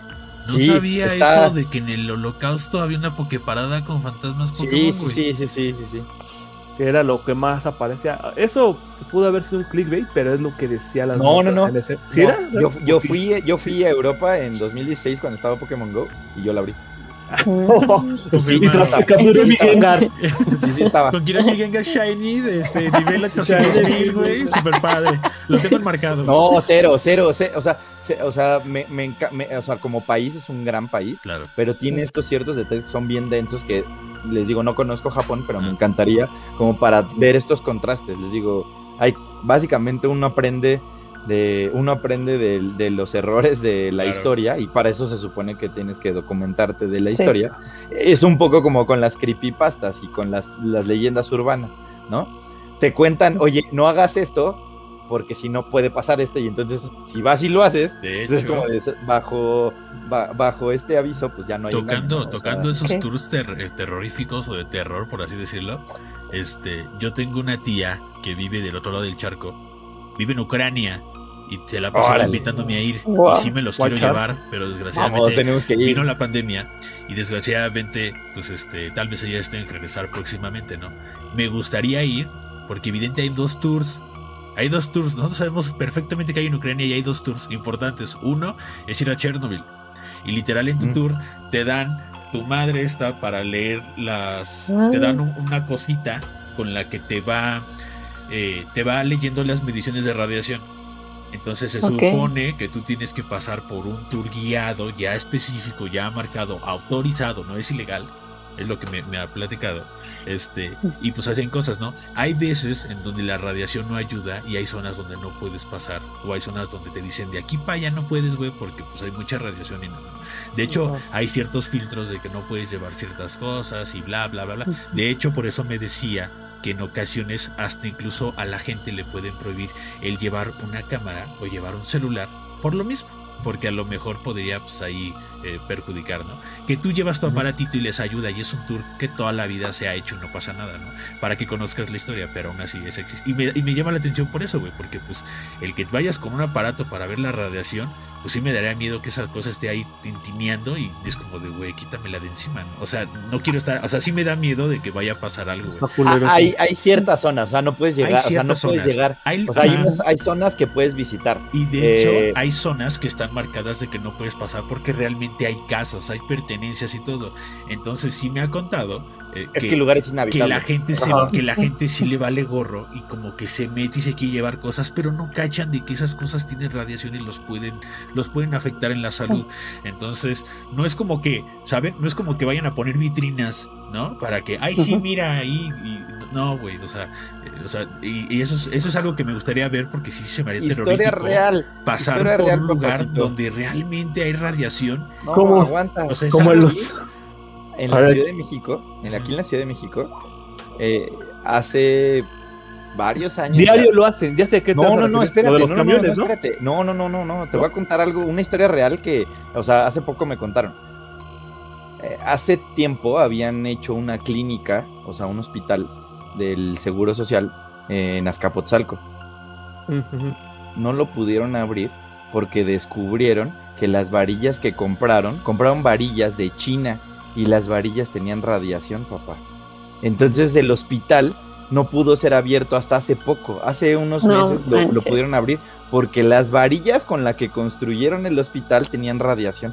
Es Pues imagínate, porque a- al vato que hizo la construcción se le hizo fácil y dijo, ah, mira, aquí están regaladas las varillas. Entonces las pidieron y tenían radiación. esta- regre- regresando a la. Regresando, un- como retomando también lo de las leyendas urbanas, lo de la leche con azúcar.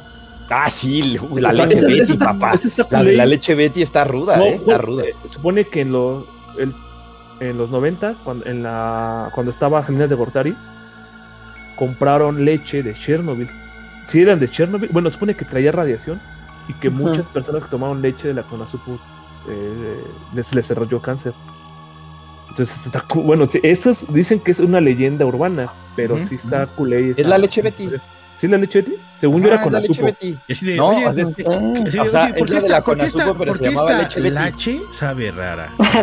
La leche. Betty, Betty, ¿no era pura? No, Mira, te voy a pasar una, les voy a pasar una imagen para que la pongan ahí, bueno, para que la veas.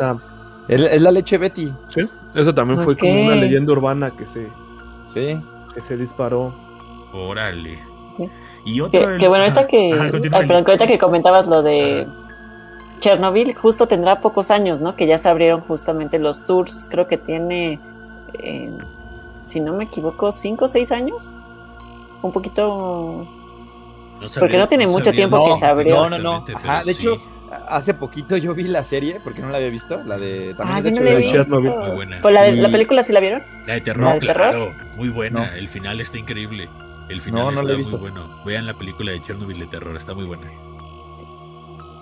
Este, no, apenas vi la serie y, y sí me, o sea, sí, no me quedaron tantas ganas de ir. porque, o sea, porque básicamente te explican que el fenómeno, eh, cómo, o sea, te explican cómo mitigaron eh, la propagación. O sea, básicamente cuando, cuando quieren esti- estimar eh, el, el- el daño, dicen que si no lo detienen, porque tienen que, si no mal recuerdo, hay unas válvulas este, que tienen que drenar para que la- el agua que tenía, porque tenía unos tanques de, para, o sea, para justo como, como apagar un incendio que hubiera dentro de la, del- de la fábrica, este, se pueden ir al, al océano. Entonces que si se van al océano, la, la- la- o sea, iban a, o sea, básicamente iban a acabar con, o sea, con todo un, un este, un continente. Ah, ok. O sea, no, no, no, o sea, ya, o sea, era una, pro- o sea, se iba, se iba a morir un tercio de la población del mundo, ¿sabes? O sea, e- e- ese era el daño máximo que ibas a poder tener por un problema como ese. Entonces, está bien loco porque no les quiero contar qué es lo que hacen o qué es lo que... Ujú. Está, está rápida, son cinco capítulos. Sí, sé por qué. Ajá, No la va a ver. pero es muy buena. Y les digo, se, se te quitan las ganas porque de hecho. te, te cuentan que toda la gente que participó ahí, lo que les pasó. Entonces, ay, no está tan chido. De hecho, otro de los tours igual terroríficos, digo, entre comillas, porque no son cosas buenas de asimilar por lo que pasó tomando en tema lo que dijo Adrián, también puedes ir a los campos de concentración. O sea, te queda relativamente cerca de Ucrania. Entonces, Sí. me sorprende, igual, no, no, no, no te nace ni siquiera tomar la foto. O sea, porque me lo contaron. Me lo contaron mis familiares. Entonces me decían, ¿qué harías si entras a un cuarto o entras a una locación y ves literal un cuarto lleno de zapatos, güey? ¿Qué harías si Mm. ves un cuarto lleno de ropa? güey? O sea, me dijo, es neta, güey. O sea, es neta, güey. No puedes entrar, evidentemente. No puedes hacer nada. Me dijo, pero ese, ese pedo existe. O sea, y, este, y dice Camacho, es algo incómodo incluso para, para la banda de la población o a lo mejor para, Sí. para un grupo de personas porque saben que aunque es tu pasado y que tú quisieras borrarlo y decir, ok, de aquí no pasó nada, borrón y cuenta nueva, no puedes. Porque es parte de la historia. Es, es algo que no tienes que olvidar para que no vuelva a suceder. Claro. Entonces, sí, son, son esos dos tours de terror que a mí me gustaría vivir, pero si al mismo tiempo digo, güey, no, no, no, fuerte. no creo tener el, el, el- también el, a la mera, o sea, sí me va a dar como ese nerviosismo de, güey, estoy viniendo a un tour a ver la destrucción de, de, una parte de las personas. O sea, aquí mataron gente, aquí murió gente, güey. O sea, y esto para ti se está volviendo una atracción o un tour guiado. O sea, eso para mí es como un crash, ¿no? Es como si mañana hicieran un tour, un tour guiado del, del bosque de Japón de los suicidios. ¿Qué es en Japón, no, Hugo? Es como de, Sí. o sea, creo que a todos nos haría así como de, güey, ¿cómo diablos estás? cómo- ¿Por qué estoy viniendo a ver este pedo como si fuera una atracción? Más, más ¿no? loco. O sea, sí Ve- está- ves, los, ves los cadáveres, ¿no? Claro, Que No. básicamente, se que de hace básicamente- media hora. güey, que, básica, que básicamente, eh, te- otra vez, ¿no? Aplicando la de conceptualizando este, este fenómeno, Dexter, es un poco como lo que le pasaba a la gente cuando les llevaban el circo y les llevaban Mm. al show de, de- de- de raros o el show. ajá. Ah, los show. O sea, es otra vez causaba morbo. eh, y hay- le- les digo, la otra vez les está, hace tiempo en un stream les dije que ah, ah, no sé si han visto American Horror Story, tiene por ahí bueno, buenos arcos, hay algunos, algunos de los arcos están bien chidos, pero hay una película hablando de a la al- el, el tema del morbo y a la gente que le, que le gusta ver esto. Hay una película 2000 era creo.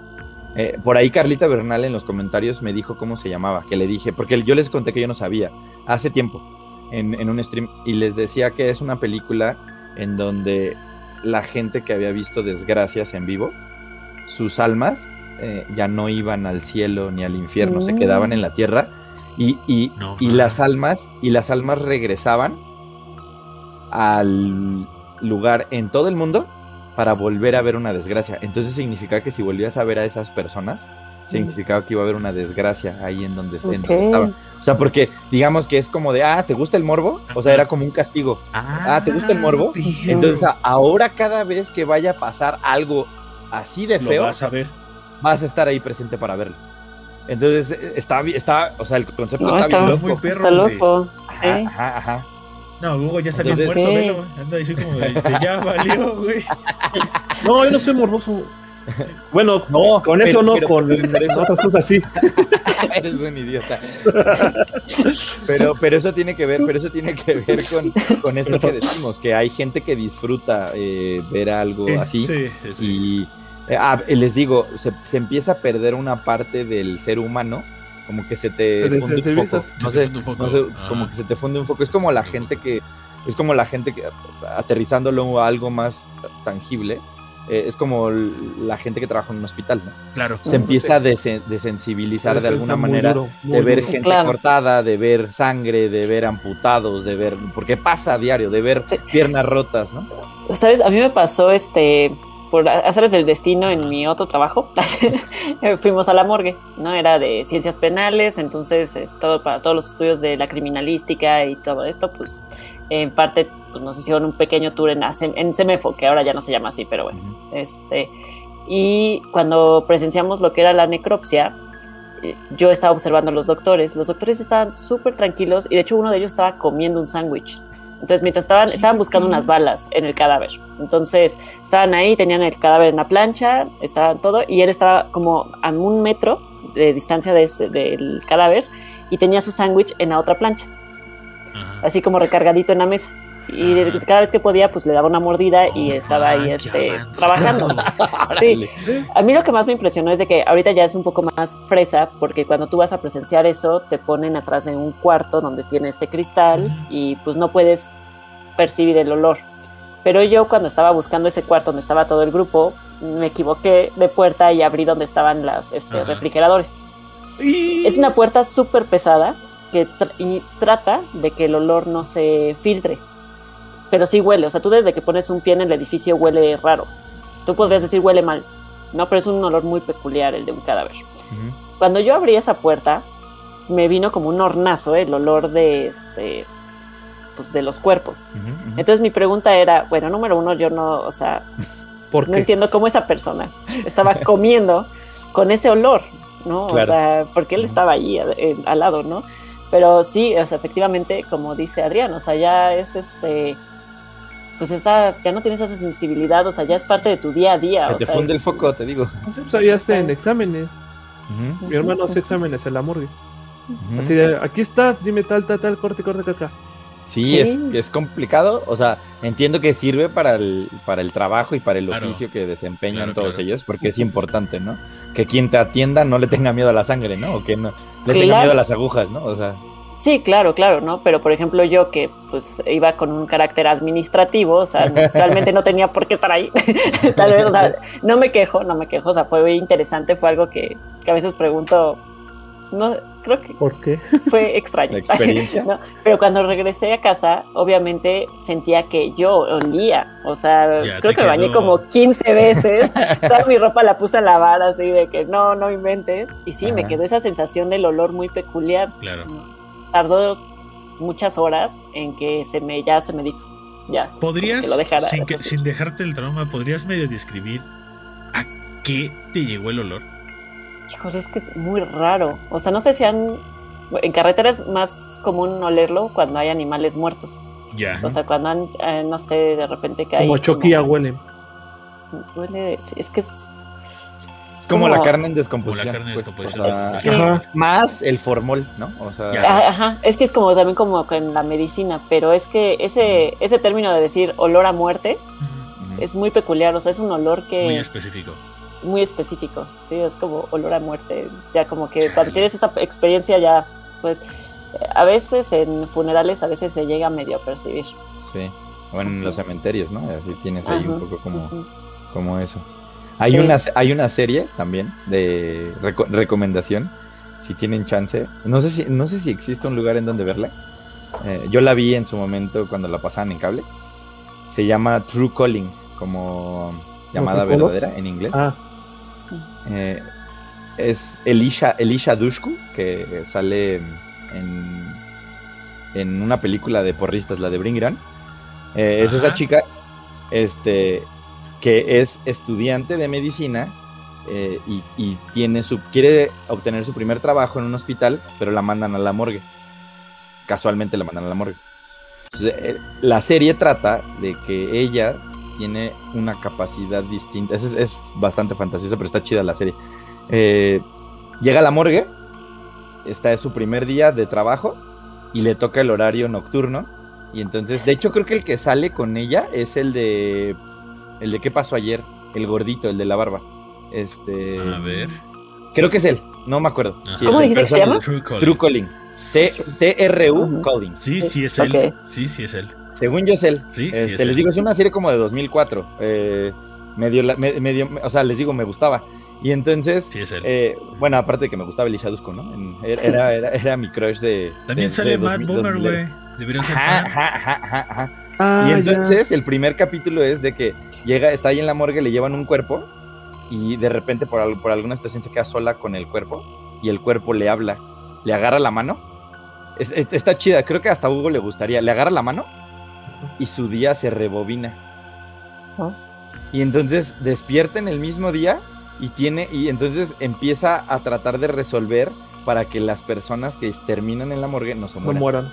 Entonces está bien chida porque, Ah, no o sea, cada capítulo, ajá, y luego, y hay un, o sea, a- a- empieza a haber varias eh, diferentes este, situaciones en las que ella se tiene que enfrentar, a- en, en las que regresa y no lo resuelve y se evidentemente se muere otra vez y, ya- y, y hay otros en los que lo resuelve. Hay, hay uno en específico que me gusta un buen, que se convierte un poco como en Deathloop, Hugo, que Mm. pasa, hace algo, se muere y esa persona que se muere, o sea, se muere alguien más, pero esa persona que se muere le pide que la salve y se le vuelve a regresar el día. Entonces hace, hace algo, lo cambia, se muere alguien más y esa otra persona le vuelve a decir y entonces se- su día se le repite un montón de veces. Y entonces ya está harta porque no puede salir como del bucle. El bucle. Este, hay un ese, ese capítulo está bien chido. Entonces, la neta, o sea, se las recomiendo, es, es buena. Eh, Tiene, tiene ahí como su- sus detallitos que están chidos. Mm, Eh, Ok. y, y que tiene que ver con eso, de que justo está en la morgue. Está, está cool, se la recomiendo bastante. No sé si hay un lugar en donde la puedas ver. Estoy leyendo Pero- y la están marcando como una de las series olvidadas y que realmente no existe. Digo, eso no nos queda muy ¿De claro. los medios? Yo tengo los capítulos, Que, si se- quieren se los que paso. según, No, pues sí, ahora estás según- obligado. que según no está en ninguna plataforma de streaming, pero pueden comprarla en Amazon. Parece ser que en Amazon Ah, sí está disponible para Ah. compra. Pero, Órale, digo, o sea, pero para compra, comprar física. O sea, compra física. sí. ¿no? Sí, sí, los DVDs. Eso O sea que no es. Sí, no, no un, lo que no sea. es un los- Es una no es un serie, es una serie olvidada en el sentido de que ya no está en ninguna plataforma de streaming según este rollo. No sé, Según yo creo no que la sabría si cancelaron. Paramount está, Estaba en ¿no? el 7, ¿no? Yo la veía, ¿Cómo yo la veía en Fox. En Fox. Ah, entonces no. Y dicen que si la ves vas a tener No pesadillas. empieces, Eli. Estamos viendo, no empieces. Pero luego se despiertan así. Vamos, ah, vamos. Antes, antes de continuar con esto, muchachos, vamos a revelar ya ahora sí, por fin, este el código de Game Pass completo durante toda la transmisión para la banda que no estuvo, que, que está en Spotify, debe de saber que para durante desde, desde que empezó la transmisión, en lapsos donde no les dijimos, estuvo mostrando una parte del código de Game Pass. Entonces, para los que acaban de llegar, lo voy a mostrar completo, pero van a faltar dos caracteres. El primero es numérico y el segundo es una letra. El primero que los encuentre ya la hizo. Entonces, ¡Ah! recuerden, recuerden que como siempre en Impulso Geek o en Respawn Geek, que es nuestro podcast oficial, este, siempre regalamos cosas. Ya regalamos un control. Ahora vamos a regalar un Xbox Game Pass Ultimate de tres meses. Y para la próxima eh, transmisión, que según yo ya sería para The Games Award, o todo faltaría Sí. otra semana. No, faltaría. Ya no. Faltan- Faltaría. Faltan dos semanas. Faltarían para- dos semanas para The Games Award, vamos a regalar juegos, ¿no? Entonces, este, muchachos, les deseo mucha suerte. Este, ahí, este, eh, les recuerdo, el primer carácter que falta y que está marcado con un signo de interrogación es un número y el segundo es una letra. Entonces, ahora sí, Eli, Está si quieres, fácil. está fácil. Entonces, Eli, continúa ahí, este, en lo que la banda ahí se pelea, este, continúa ahí con lo que, con lo que ibas a decir. Sí, ya me distraje con el premio. No te preocupes. Estoy intentando. Yo también estoy intentando. Yo estoy- Es que no era para mí. Volvemos en Eli, un momento. ¿conoces, conoces alguna historia, Eli, de, de creepypastas eh, llevadas, por ejemplo, a, a libros? O algo, no sé. Ah, O sea, que, que leyeras algo y que ocasionara algo, o que, no sé. ¿Hay, hay creepypastas en li- que, que hagan referencia a libros o a historias como cómics o Hay- algo? Sí, había uno, pero no me acuerdo. Creo que el nombre que les voy a decir está equivocado, la del niño del sendero. O algo así. No me acuerdo, pero creo que se hace en la burla, no me acuerdo si era en South Park, de que decían que si leía alguien ese libro, este, era como un tipo secta, entonces que tenías como, como que te empezabas a involucrar demasiado en esto. Y, y pues bueno, pero era más como tendencia hacia secta y no me acuerdo si al final tenía, eh, la conclusión era justamente un suicidio colectivo. Colectivo. ¿No? Pero estoy casi segura, creo que era South Park en donde sale este ese, pero de- investigando si existió ese libro y sí decían que era como muy realista. Pero otro caso que, que me gustaría mencionar, que creo que fue como el primer caso de creepypasta en el mundo. bueno, que no sé si se podría decir porque creepypasta ya era como con internet y esto sucedió en 1898, ¿no? Pero, este, sí. pero bueno, cuando escriben el libro de la Guerra de los Mundos, eh, hubo un momento en que se hizo una transmisión de radio y se leyó un, un capítulo del libro y todo esto como pues, algo novedoso en la radio, ¿no? Entonces había momentos en que la gente se reunía, pues todavía no había televisión, era como más este, reunirse a escuchar la radio y sí, no solamente pues noticias y cosas, sino que también había un momento de pues la música o un momento familiar, ¿no? Para escuchar este, historias. La hora nacional. Imagínate, güey. Y de pronto Pues empiezan a hora- narrar... Ajá.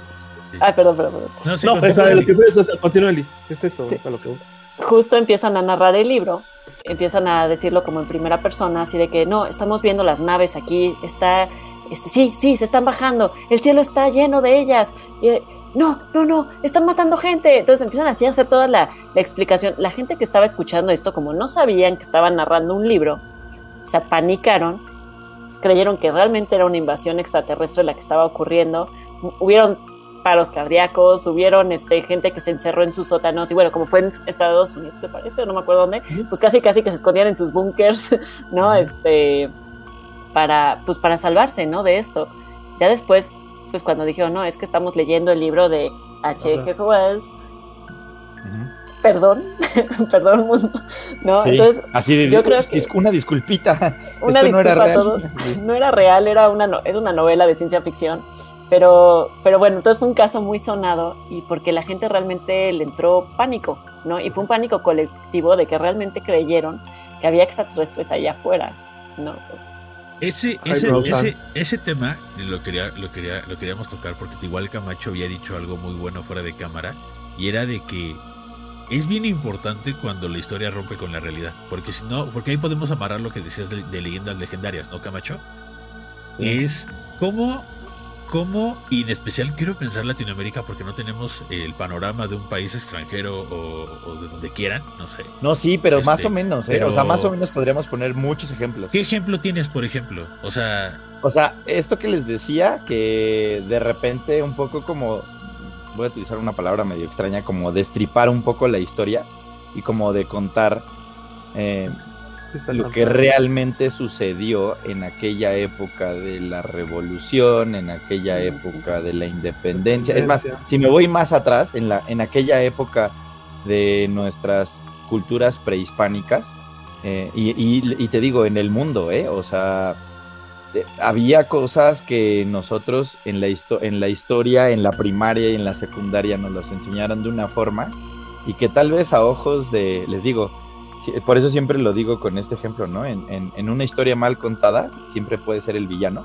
No, lo, este, como se dice. Puede ser el héroe, ¿no? El, héroe. en la historia de los ganadores. Exacto. Entonces, que tiene que ver con varios de nuestros eh, no sé cómo podríamos decirlo. ¿Héroes nacionales? Héroes, héroes eh, de, la patria. Eh, realmente eran personas que sí estaban medio deschavetadas, ¿no? Y, era una onda más de que querían el poder y, buscaban el poder a través de matar gente, a través de engañarla, a través de aprovecharse de sus capacidades, a lo mejor intelectuales o, o de que ellos conocían un poquitito más que la gran mayoría y que eso pudo haber provocado hasta tener a ciertos gobernantes que pudieron haber hecho muchas más desgracias de, lo que realmente nos cuentan, ¿no? Que pasó. Y, al contrario, o sea, yo creo que ejemplos como lo que les decía fuera del aire, como lo de Pancho Villa, eh, les digo, tiene que ver con un tema de que hasta a la de Pancho Villa tiene que ver hasta con el machismo y tiene que ver con que era en aquel entonces era muy bien visto que alguien tuviera más de una pareja o una mujer al Con su vieja en cada esquina, ¿no? Exacto. Eh, eh, bueno, a cada lado. Era un poco eso. Y al mismo tiempo, si ustedes, o sea, les digo, podríamos, eh, es más, hasta hacer otro capítulo un poco haciendo investigación de esto y como medio dar datos ahí sensibles, porque al mismo tiempo es como la manera en la que hablan, hablan de Porfirio Díaz, por ejemplo. Y que dicen de las veces que tuvo reelecciones, pero no te dicen de todas las cosas buenas que realmente hizo, ¿no? O sea, mm. como el tema del sistema del, ah, este, ferrocarriles y demás, o sea, como ese tipo de cosas que, que realmente... ¿Sabes qué? Que Bueno, perdón, ¿sabes qué puede luego chocar? un avance, ¿no? O sea, puede chocar luego con ideologías políticas. Ah, seguro, seguro. Pero, el tabatismo, bueno, bueno, continúa. Así es que tiene que ver mucho con. Bueno, ahí nada más les recomiendo, si quieren, y si quieren aventar. Hay un youtuber que se llama Migala. Migala. se, y explica mucho todo este fenómeno de, de la supervisión de los personajes históricos y sus tendencias a lo que hacían, ¿no? Eh, y a base de crítica e historia, más no como en este, como claro. tema. Sí, claro, o sea, de, hecho todo esto que estamos hablando, o sea, y si en algún punto lo tocamos, eh, les digo, con bases eh, de que, oigan, eh, checamos este dato y se dijo así, al final, o sea, aunque tengas una fuente, no sabemos si es 100%... ¿Saben? O sea, no, no, está verificado, ¿no? Entonces, es, es bien complicado porque así podríamos analizar a los incas, por ejemplo, o a, la, a los egipcios, o que tiene que ver con que hay un montón de cosas bien místicas, de que hasta te cuenta, o sea, que si pudiéramos entrar en este, en este detalle, de que, de que hasta cómo se construyeron pirámides en todo el mundo y la ubicación exacta y que hay gente que ya tiene, tiene teorías de que están puestas en, en puntos específicos que tiene que ver con eh, como si pusieras una antena parabólica para poder eh, hacer contacto con alguien más. O sea, los alienígenas bien interesantes, pero hay cosas que no están, ¿saben? O sea, que están documentadas por alguien que hizo una teoría, ¿no? al final de cuentas realmente no es cierto, pero podríamos como medio... No, y mucha historia es como, o sea, bueno, sobre todo la muy antigua, pues es una interpretación de los hechos. O sea, ¿quién tiene o sea, nadie puede tener la certeza real de muchas cosas, ¿no? O sea, como de Egipto, al menos que hayas vivido en Egipto, ¿no? O sea... y aparte, tenían, ellos tenían otras formas de mitologías. Las cuales se representaban en... Ajá, y además, o sea, hay algo, que, hay algo que queda inconcluso en todo lo que conocimos en la historia, cuando te dicen que, por ejemplo, en, en nuestra nuestra, nuestra cultura mexicana y nuestro, o sea, justo los aztecas y los mayas y los olmecas y demás, eh, les voy a poner un ejemplo bien, bien, bien claro, ¿no? De que, bueno, yo lo vi apenas hace poco en un TikTok. de que nunca han visto ese de información. Ajá, no, no, no, el, de la carita de los mapas. No tanto, no tanto por fuente, sino de que me dio mucha risa de que es bien cierto. ¿La carita de los mapas? Ajá, ese, ese es buenísimo. El vato que tiene, que pone sus labios y, su- y sus ojos y Sus que ojos. habla como cada uno de los países. Está Ah. increíble porque hay, hay un problema que se tiene que resolver y no se resuelve y nadie habla al respecto y que te dice, oye, no puede ser posible que a la fecha en Inglaterra tengan el penacho de Moctezuma y no sea devuelto a nuestro país. Algo tan simple y tan sencillo. Y así hay un montón de países en África, en el Medio Oriente, que perdieron, eh, digamos que sus más grandes tesoros y los tienen estos desgraciados exhibiendo. O sea, si, o sea, si tú quieres ver el penacho de Moctezuma, tienes que ir a Inglaterra para que vayas allá al museo, porque ahí lo tienen. O sea, Sí. what the f- ¿no? Y de que de repente aplican la de no, es que fue un regalo. Un regalo cuernos, ¿qué? O sea, se lo robaron y decidieron no regresar lejos de su madre. ¿No, no viste sí, sin duda. Cuando llegan por, Sí. Por el... Pero, pero, hay, pero hay varias, y también hay parodias, ¿no? Que era lo que les decía también fuera del aire, este, con este tema de los Simpson, que también se me hace que está súper cool, porque otra vez, ¿no? Eh, eh, un poco es una crítica a que, ¿por qué quieres a veces como, como tratar de desenrollar una historia de alguien, que les digo, como Jeremías Springfield, que quien fundó el, Sí. La ciudad y que realmente era un pirata y que realmente se peleó con George Washington y que era un desgraciado y demás, este, cuando la gente lo ve como el salvador, ¿no? El que creó la civilización. Es un tema, es un tema, es un tema iconoclasta, iconoclasta este, onda. Claro, por supuesto. Y digo, es bien interesante. eh, y po- te- les digo, te- nos da como para plática larga y tendida.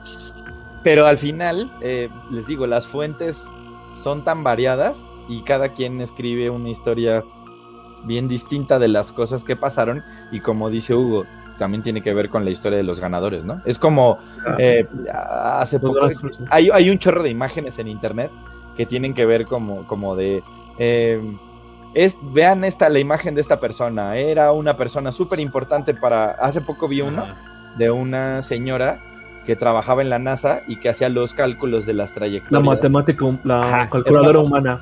ajá ajá y que y que creo que además eh, no sé no sé de cuál era su la origen el- ah, ajá. no sé cuál era su origen No era africano. No, eh, no me no. acuerdo. Pero que decía que como, como, o sea, e- evidentemente es como la difusión que le dan, ¿no? Eh, y que era un poco esta comparación y un poco una protesta de, ah, pero como no hace Pinta. autorretratos espantosos, por eso no la tiene, ¿saben? O sea, y, y es un poco como criticar a un poco lo que hizo Frida Kahlo, ¿no? O sea, que otra vez, imagínate que agarras ahorita y con un poder de convocatoria masivo medio descartas que Frida Kahlo fue, es un símbolo porque, ah, es más, ¿no? O sea, venden playeras, ¿no? Es como el Che Guevara, ¿no?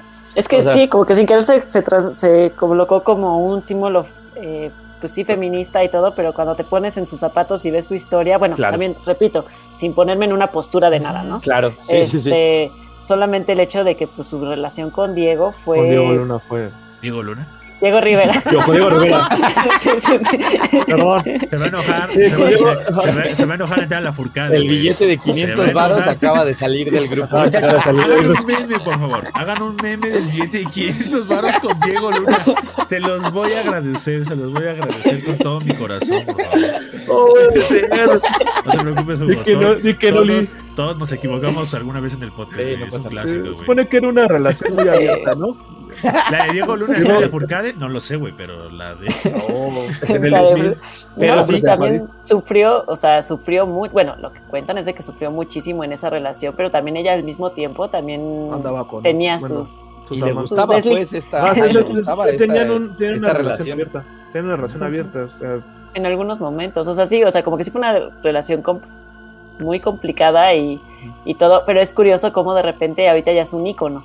¿No? Está canonizada se- casi, casi. O sea, Se transforma mucho de lo que llegó a ocurrir este, y de lo que ella aceptó, porque también en algún momento ella aceptó esa relación con él y, o sea, no sé, o sea, como que sí es Ajá, como muy y- curioso lo que estás comentando. es Claro, y además, o sea, estás hablando de, de personajes o de, de- de personas influyentes en México que realmente no tiene tantos años. Ahora regrésate mil, dos mil años. O sea, la cosa, ¿saben? O sea, eh, es Exactamente. brutalmente distinta de lo que de lo que nos cuentan porque si va de boca en boca y si le cuento yo a él y Eli le cuenta a Dexter y Dexter le cuenta a Hugo, ya no fue la misma historia que yo le conté, ¿no? Entonces, porque así pasó y así, y así, y así es parte de, de la historia. Por eso también está padre como el tema de documentar cosas.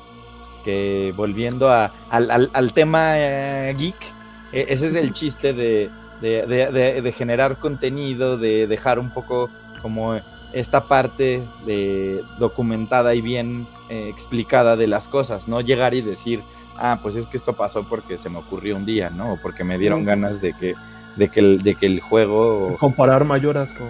Exacto, con Deathloop. A las 5 de la mañana, güey. tuvimos discusiones sobre contenido, Dexter, Hugo y yo, a las 5 de la mañana de cómo tenía que funcionar un video para Impulso Geek, que a final de cuentas terminó sin salir porque no teníamos las bases suficientes para poder arriesgarnos. No me dejaron Voy a- explicar. déjame corregir. Física cuántica. Déjame corregir, güey. No tenía las bases, así lo voy a dejar. No tenía las bases fundamentales. Sí, sí, sí. Sí. Pero digamos que fue la novatada de Hugo y al mismo tiempo Hugo nos novateó bien duro, ¿no? O sea, dijo, ah, sí, no, yo estoy acá y novatada acá, sufriendo a las 3 de la mañana todos los días, así de este, güey, no. Uf, Pero-. ¿Sabes qué, más, pero se sabes- qué es más triste de eso, Hugo? Saber que estamos regalando un Game Pass Ultimate tres meses y nadie me ha dicho si ya lo consigo, güey. Nadie me ha dicho, güey, si realmente. Lo van a cambiar y no te van a decir, güey. ¿Qué te van a decir? ¿No? Sí. Ah, Miren, sígale. muchachos, si, si no me dicen que ya lo canjearon, no les voy a dar Lo los dos números. Y si no, yo lo voy a canjear y háganle como quieran. Yo me quedo con Eli. Se los, voy- los Sí. regalamos a Eli. Entonces recuerden, si no lo han canjeado, si alguien lo canjeó, qué chido. Si no lo han canjeado, el primero es un número, el segundo es una letra. No les voy a decir más. Pero si no, se lo va a quedar Eli. Es más, hasta para verme buena onda, ya les voy a regalar el número. Al fin, el número está bien fácil. El número está bien fácil. Ya el último ya es una letra. Ya está bien ¿El fácil. número 6? Ya está ¿El bien número fácil. 4? El número es 6, papito, le atinaste. Ya, Ah, se las- papá, la atiné, ¿no? Pensé que era cero. es que se las puse bien difícil, güey, porque imagínate, si les pongo un número y una letra, es 1A, 27, 1B, ajá, eh, no, ajá, ajá. rompo la cabeza, pero ya con eso ya les arreglé. Ya con eso ya nada más tienes 27 opciones, Ajá. de la A a la Z. Es bueno, más, No sé si acepta todos los es caracteres. más, Camacho este, acaba creo de no. decir cuál es la última letra. No, no voy a decir más, Camacho dijo cuál es la última letra, entonces... Ya, este, rápido. No, ya, rapidito, o sea, por ahí se favor. va, ahí se va, ya. Sí, ya, porque nadie dice nada y si no al rato andan, me andan ahí regañando de que por qué no llegan los controles a las casas, pero eso ya está en de Amazon, muchachos. Ya no puedo hacer nada, pero sí. Me, me gusta, me gusta cuando, cuando la, la, la historia llega al. Este. Cuando rompe esa barrera. O sea, Sí, no sé qué otras historias del año. Este. ¿Qué, qué historias ubican que hayan pasado este año y que hayan hecho de que pues hicieran un boom? O sea, independientemente de la pandemia, independientemente de que había líquido en tus rodillas y que valía millones de millones de pesos. Este, ¿Ficticia o real? no, real, papito, pues real. Este, si se puede real. Sí, Y si, y si te haces una ficticia, dime ficticia, pero dímela bien. O sea, porque creo que la de Calamar, la- las creepypastas de Calamardo son las más recientes. ¿Cuáles son las creepypastas más recientes o cuáles son las del año? ¿Cuáles son la las Yuwoki? ¿no? El Ayuwoki es una de ellas. Ajá. Pues las de. Estuvo dura la, la de Gates Exposed. Que también tuvo que ver con la pandemia. ¿Cuál era? Se supone. Digo, es una teoría, pero. Eh, Ajá, ajá, es una teoría que Bill Gates este, había. Bueno, que Bill Gates era el que realmente puso el, virus. Y que había un video donde se. Una científica Órale. china que era que lo había colocado en un mercado. Y varias cosas que se derivaron acerca de lo de la, de la pandemia. Mm, Esa claro. fue como de las más sonadas. Hasta Que también, que también justo con la pandemia eh, hubo un montón de historias, Un ¿no? buen De que, Evidentemente hay un buen de gente que toma una decisión, toma otra, dice no, es que fue colocado, no, que no, que fue un accidente y demás, Sí. o que fue un tema que se le salió de control eh, en China y demás. Entonces, o sea, virus. digamos que eso también provoca que haya gente que siga escribiendo historias para hacer películas, para hacer contenido. Digo, que creo que ese es un poco el lado bueno de las cosas, ¿no? Sí, yo lo único que pido es que dejen en paz a los murciélagos y ya. Hagan lo que quieran, pero a los murciélagos Eli. déjenlos. No, no, no, Eli, no. No, en los tianguis no viste. una sopa, Eli, lo siento, pero no, ¿eh? Si no, después por eso está el rumor de, bueno, no el rumor, sino ya por eso ya parece hasta hecho, hecho real, de que tus taquitos que te comiste hoy en la mañana pues son de ahí de un perrito callejero, entonces sí, no. Ah, sí, también como hay Pero historias, es- ¿no? ¿Cómo hay eso historias? creo que- ¿Cómo hay historias? Creo que esto es una historia, es una, un mito de verdades, ¿no? Nunca lo vas a saber, sí. papito. Oye, pues, Ah, no, no los actuales, pero sí hay, sí hay casos documentados de carne. de bueno, se carne saben la leyenda de la tamalera. Claro. Esa Sí. también fue verdad. Esa Oh, sí la está- es el está de la. Portales, ¿no? La tamalera de la. Portales. Ajá. Sí, la que Y mató a su esposo. Destruyó a su esposo. Bueno, sí, Ay, lo literal lo tamales. destruyó. Y que además todavía guardaba pedacitos en su refrigerador, regresaba a su casa, volvía a hacer tamales con, eh, con, es- con carne de esa y la vendía ella fuera del metro y que pues, un chorro, o sea, básicamente hubo, o sea, ese sí es un caso documentado de que pues, hubo gente que comió carne humana, ¿no? Ya. Y se hice- no se hicieron superpoderosos. Ah, no, pero Ah, pues es que chafés, aguanta. güey, Tienes que comer, tienes que comer en grandes cantidades y Sí, no, y aparte de, supongo que de un ser humano ejemplar, ¿no? Que tenga, Claro, sí. fuerte, o sea, que valga la pena. no señor. Discúlpame, discúlpame por no cumplir los estándares de calidad de la carne. Imagínate a, imagínate a Aníbal Lecter. Es lo que te iba a decir, imagínate. pesado, Hay una película, ¿no? De hecho, que habla sobre. Llama- de los ah, la, la película. ¿Hablabas de la película de Boras? Esa es la de la. Ah, Porque mm, Yo hablaba de esa. Ah, La de la chavita, ¿no? esa, hablé las ya, de la de Boras. Ya, sí, ya ubiqué. Porque no, no amarraba cuál película hasta que ahorita me cayó el 20 y sí es esa. ¿La de Boras? Ajá. Ay, sí, la escena del ojo está muy. Ah, sí. Ay, no, qué asco. La de un perro Pues sí. andaluz. Toma dos, mañana vas a los tacos y me da tres de ojo, joven. Qué asco. No, no, no, no hay forma. Que, que les digo, si hay algo que aprendimos con la pandemia es que a pesar de que nos guste probar cosas nuevas, seguramente después de esto se pensarían dos veces antes de ir a China a echarse ahí un caldito de quién Ah. sabe qué, ¿no? O sea, de lo que sea, ¿no? O sea, es complicado porque así como decimos que quién sabe si eh, hasta en el restaurante más fifi nos están dando carne o no es carne o lo que sea, porque no lo sabemos, eh, pues también puede pasar en un mercadito, ¿no? Que te dijeron, sí, vente, vamos acá y toma, toma dos. Y, y, y es más, no para desatar una pandemia, sino hasta para que te enfermes o, o bienvenido a la salmonelosis, ¿no? Que Ay, este, no. pasa mucho más de lo que, Sí, no, de lo que creemos, ajá. Y es bien Sí. complicado. Pero sí, ese es uno. Esas sí son historias de terror, de verdad. Sí, sí, sí, sí, sí. Una vez, una vez, eh, este también es una historia real. Cuando te metieron al Eh, bote, no. No, no, espérate. por robar Esta- gatitos. Es que Eli, este, Camacho tiene varias historias de terror. Una Ah, lo no, metieron al bote y la segunda se robó un carrito bimbo y lo está buscando al este, Sí, me, me llevan contando lo del carrito Sí. y ya necesito saber el chisme esas, completo. esas, esas son historias que jamás vamos a saber. O sea, Esas no Esas no son creepypastas. Aguanta. Hay, hay, hay una en la que así, de verdad, me salvé así por un pelito, por un pelito de deportista, básicamente. Oh, Eh, estaba en la facultad, eh, yo estudié en la UNAM, est- estudiaba en la Facultad de Ciencias. La Facultad de Ciencias era bastante adelantada a su época, porque les digo que yo estudié, o sea, bueno, yo, yo estaba en la universidad en el 2000, del 2005 al 2009 eh, cursé la carrera. Entonces, o sea, ya, ya tiene un buen rato, ¿no? La escuela tenía su propio invernadero y tenía su propio huerto hidropónico. Entonces cultivaban sus propias frutas y verduras y las hacían para la comida de la facultad. Teníamos una cafetería que estaba bien chida y lo más chido de todo es que era súper barato. O sea, cuando yo llegué a la universidad, el desayuno, ahí te va. O sea, e- el desayuno en 2005 pesos, costaba 6 pesos, papá. pesos. La única condición era que tú llegas, o sea, tú llegabas y neta como de escuela gringa de que te da- agarrabas una charolita, pagabas tus seis pesos en la caja, te daban un boleto, llegabas a la, barra y en la barra había estudiantes que les pagaban dinero, la UNAM les pagaba dinero porque necesitaban chamba para poder mantenerse, y, pero también eran estudiantes, o sea, y todos ellos preparaban la comida y demás, y er- de hecho eran estudiantes de otras facultades, de psicología, de arquitectura, de... eh, habrían vacantes para que la banda entrara a trabajar ahí, y ellos mismos preparaban la comida. Entonces tenían un menú, estaba chido, la neta. Y al principio era muy barato, costaba 6 pesos. Entonces llegabas, pagabas tu desayuno y la única condición era que cuando terminaras de comer, porque les digo, el comedor estaba grande, había un chorro de mesas, nos sentábamos con todos los amigos en la mañana y podías desayu- desayunar entre las 7 de la mañana hasta las 11 de la mañana y después hasta mediodía y luego como de las 2 de la tarde hasta las 7 eh, estaba la comida. Tenían esos dos turnos. Entonces, la única condición era que después de que terminaras de comer, fueras a la cocina, pusieras los platos en una tarja, la, la- la charola la regresaras a su lugar y lava- lavaras tus platitos. No, ya Ya. valió. Entonces la gente lavaba sus platos y ya, ¿no? Los guardaban y los almacenaban y demás. Una vez yo estaba, yo ya había salido de, o sea, a veces me quedaba la comida porque la neta, la, eh, la comida costaba nueve pesos, una cosa así. O sea, el desayuno estaba leve, eran huevos revueltos, era cosas así. Y la comida era un poquito más cara, era, estaba, pero estaba chida.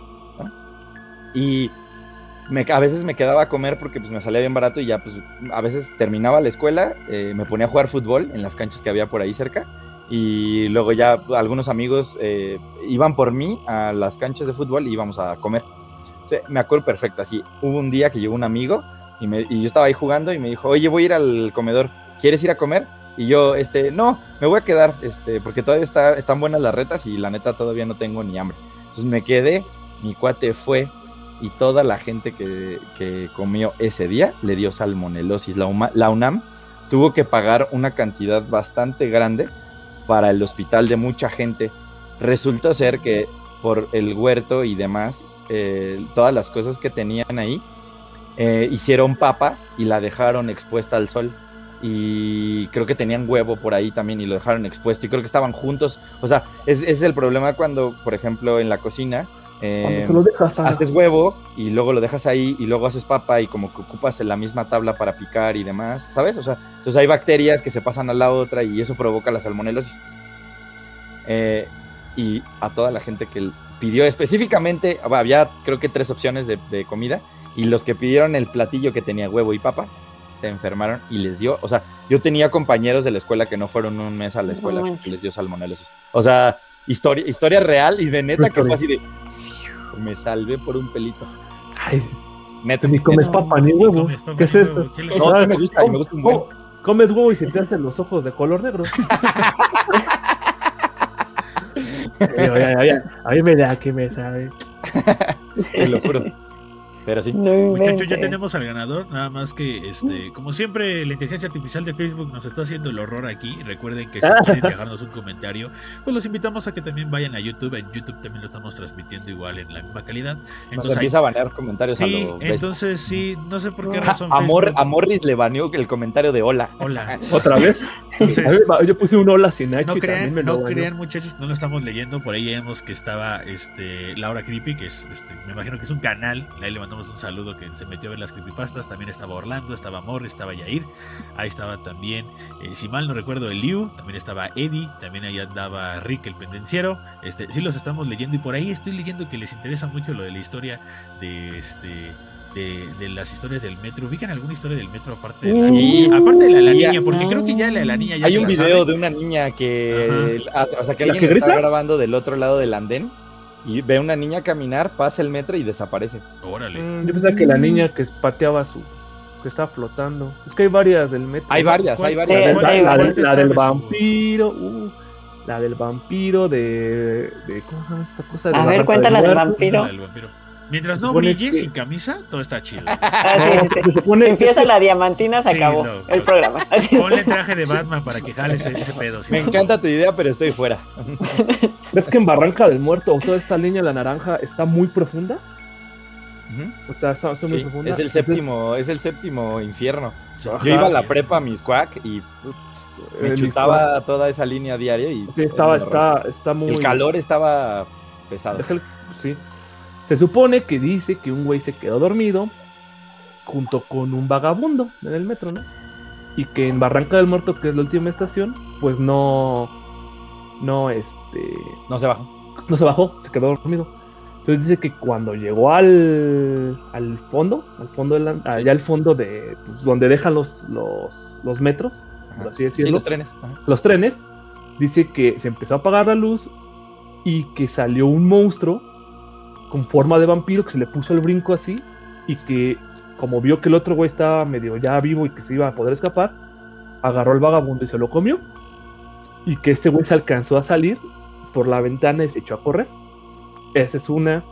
Otra que me sé es la de en panteones, que en panteones a cierta hora Ajá. y ciertos días se ven fantasmas porque está cerca de los panteones.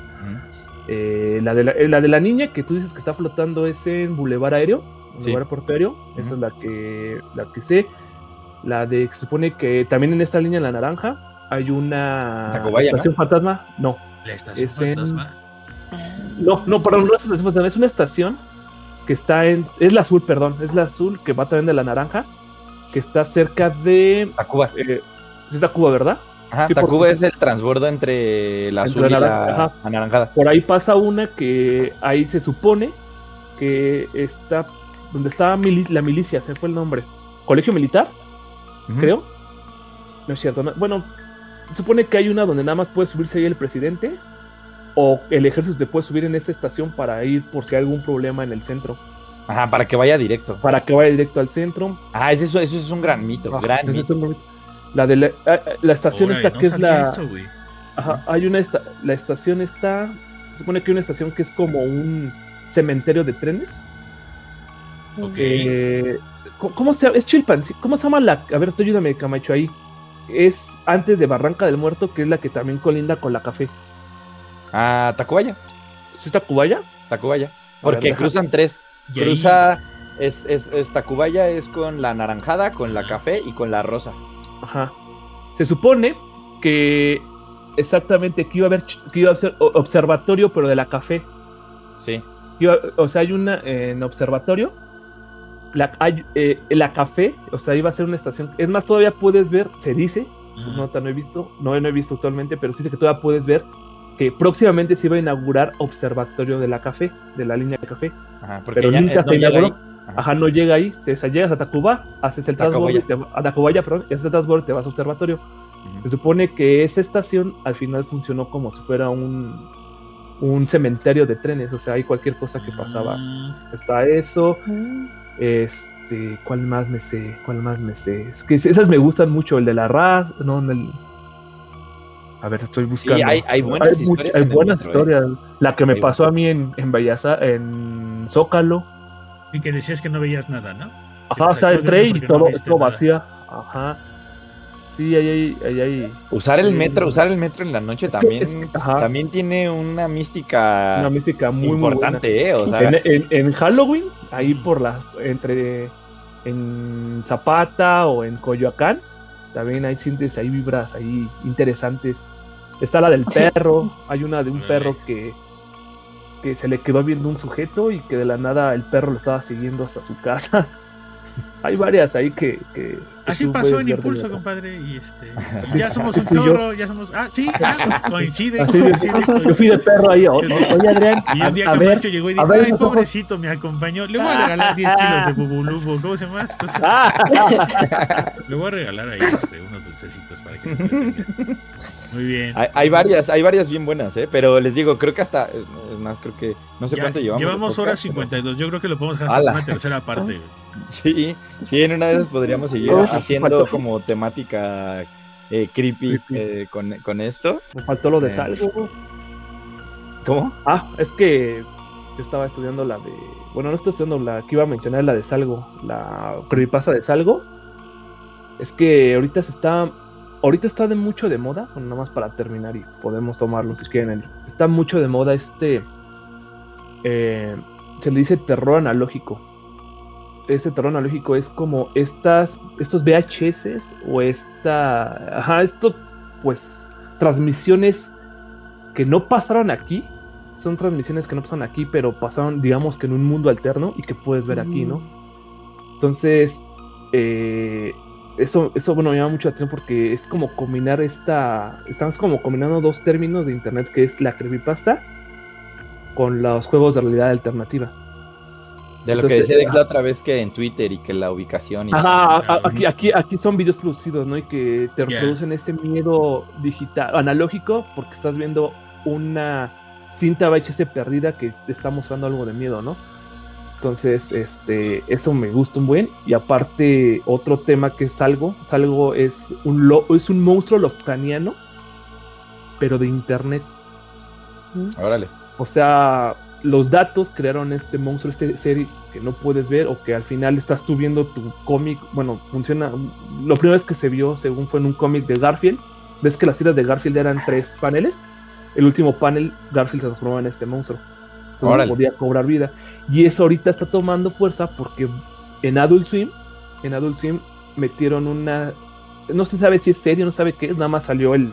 Hay un tráiler que es aprendiendo con. Bueno, se supone que es una caricatura de niños es- está eh, una serie de niños. ah, se llama Learning with Pibi, así se llama, ¿no? Aprendiendo con Pibi. Con Pibi, ajá. Entonces está muy bueno porque es un glitch que se empieza a comer los, los las caricaturas de Cartoon Network y los transforma en monstruos. Sale a Pedro Picapiedra hecho un zombie, Órale. un zombie pero glitchado. Sale Box Bunny, Qué sale. oh, hay, una, hay una escena donde están escondiéndose y está Finn, Finn glitchado, así como zombie glitchado con Jake, buscándolos así como No, que se los van a comer. Entonces, todo este tipo de ondas son las como que me gustan. Esta, estos seres, por así decirlo, vivos de datos de internet y que se transforman en leyendas. Órale. Es algo.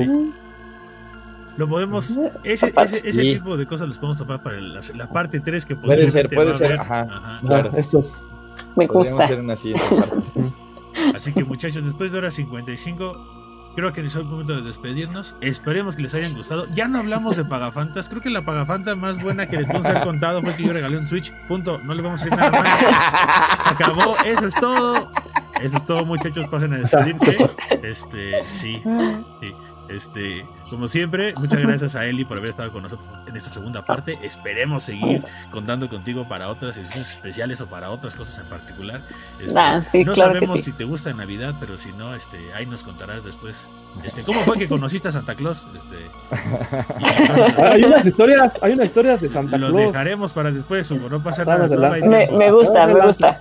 Sí. ¿Va? Siempre sí, podemos tomar el, el- el tema, el tema eh, creepy, sobrenatural, este, fantasmagórico, en, en cualquier época del año, ¿no? Es En cualquier Ah, eh. época del año, en cualquier momento. Para, para febrero hay unas historias bien chidas de, de, de amor y, y No, desamor. ahorita en y noviembre, ahorita hay unas historias de terror de, de, de aquí en noviembre que pasaron en febrero. Así que. Gracias, sí me entendió Camacho. Continúa. Muchachos, fue un placer este, haber estado aquí con ustedes. Este, mi nombre fue Dexter. Este, ¿Fue? Fue, sí, porque ya nos vamos. Ahora ya va a ser Dexter segundo. Ya, A Dexter, de- Dexter tercero. Dexter el, el asustado, el que suda frío, como decían en los comentarios de Facebook. Le mandamos, le mandamos un saludo a Janet, toda la banda que estuvo, a Astas, estuvo Parcero, estuvo Seb. Este, ¿quién más estuvo en Facebook? Estuvo Leonel, estuvo Rafa, estuvo Pipe, estuvo Ángel, estuvo Edmundo, Alberto Cort, Ángel Rodolfo. Muchas gracias por haber estado aquí, muchachos. Recuerden que este fue el episodio número 24. A partir. Ah, también estuvo Eduardo. Disculpen, disculpen a la banda que no alcanza a ver al principio. También estuvo Gus. Platiquen la historia del holandés volador. Ufale. Con Harry Potter, ¿no? Vamos a disfrazar. Eh, de Bob Esponja. De Bob Esponja. Esponja, de Bob Toronja. Aunque es un, pla- es un barco, ¿no? El holandés volante. Creo que sí, ya no, ya, pirata. Pero bueno, ya no me ahí acuerdo. luego ya Ahí Luego, luego lo, lo- lo tomamos. Muchachos, este fue el podcast 24. Recuerden que está este, este podcast está disponible en YouTube y en Facebook todos los jueves y en Spotify para el Día de mañana. Día de mañana. Este sí, Edmond. eh, llegó alguien llamado Edmundo que dijo Dexter, salúdame. Entonces, este también le mandamos, te mandamos un saludo a ti, Edmond, y le mandamos un saludo a Edmundo también. Este, disculpen que no hayamos podido mandar los saludos. También por ahí creo que la hija de, de Lalo Toño y de Mariana, creo que esa es la hija. Este, no sabría, eh, alguien, sí. alguien, alguien- Alice. Ajá, Alice, igual, este, decía que le mandáramos saludos. Saludos, disculpen si no los pude leer en su momento, pero es que estaba contando las historias y era un poco complicado y más porque el mood que le queríamos dar. Entonces, muchas gracias por haber estado aquí. Muchas gracias a la banda que estuvo en YouTube. Muchas gracias a la banda que estuvo en Facebook. Y recuerden que si quieren escuchar la repetición a partir de mañana en Spotify o en un ratito más que ya esté disponible en, en Facebook. En y Facebook YouTube. y en YouTube. Los muchachos, muchas gracias Eli por haber estado aquí. Este, algo Gracias más que quieras decir antes de Gracias, Eli. irnos, Eli, tú para que despidas el, No, pues nada, pues muchas gracias este, por, por la invitación. Yo estoy súper puesta para la siguiente que quieran seguir hablando de cosas ñoñas o de terror o de lo que quieran. Entonces, pues y- nos vemos la próxima. y por Es tu momento, es tu momento de hacer comercial si quieres Claro. este, Comercial. promocionar algo. Ah, también, bueno, ¿no? sobre todo, bueno, si quieren seguirme, me pueden encontrar principalmente en Instagram. Estoy como elicit-mx, donde usualmente hablo de lo que estoy leyendo, sobre todo cómics. El eh, los pro- el de, de, de, este, ¿de qué viene? De Viene. Casi, bueno, tiene dos historias. que lo podemos dejar para otro programa en donde hablemos Súper. de Dungeons and Dragons y Star Wars. Súper. Sí, justo te, te iba a preguntar que si venía de Star Wars. sí, sí, bueno, sí, obviamente soy del lado oscuro, como podrán darse cuenta. Entonces, este, pues nada, si quieren ahí, ahí pueden este, también enterarse un poco de los proyectos en los que estoy. Eh, participo todos los miércoles en Rancho Ñoñaxo a las 9 de la noche, en donde hablamos de un poquito de todo y nada. Y los martes estoy en Comics S.A., que incluso ahorita tocando el tema de, de terror y todo esto, hicimos una cápsula de terror. Bueno, no es cápsula, es un pequeño corto de terror. Entonces, si lo quieren ver, vayan a, a Comics S.A. oficial en. YouTube. Y si pueden verlo y darnos un like y comentarios, se los agradeceré mucho. Entonces, pues. Muchachos, muchas gracias. Este fue el podcast 24 y nos vemos para la siguiente ocasión. Así que nos vemos, geeks. Chao. Bye bye. Bye. Bye, Bye. gracias.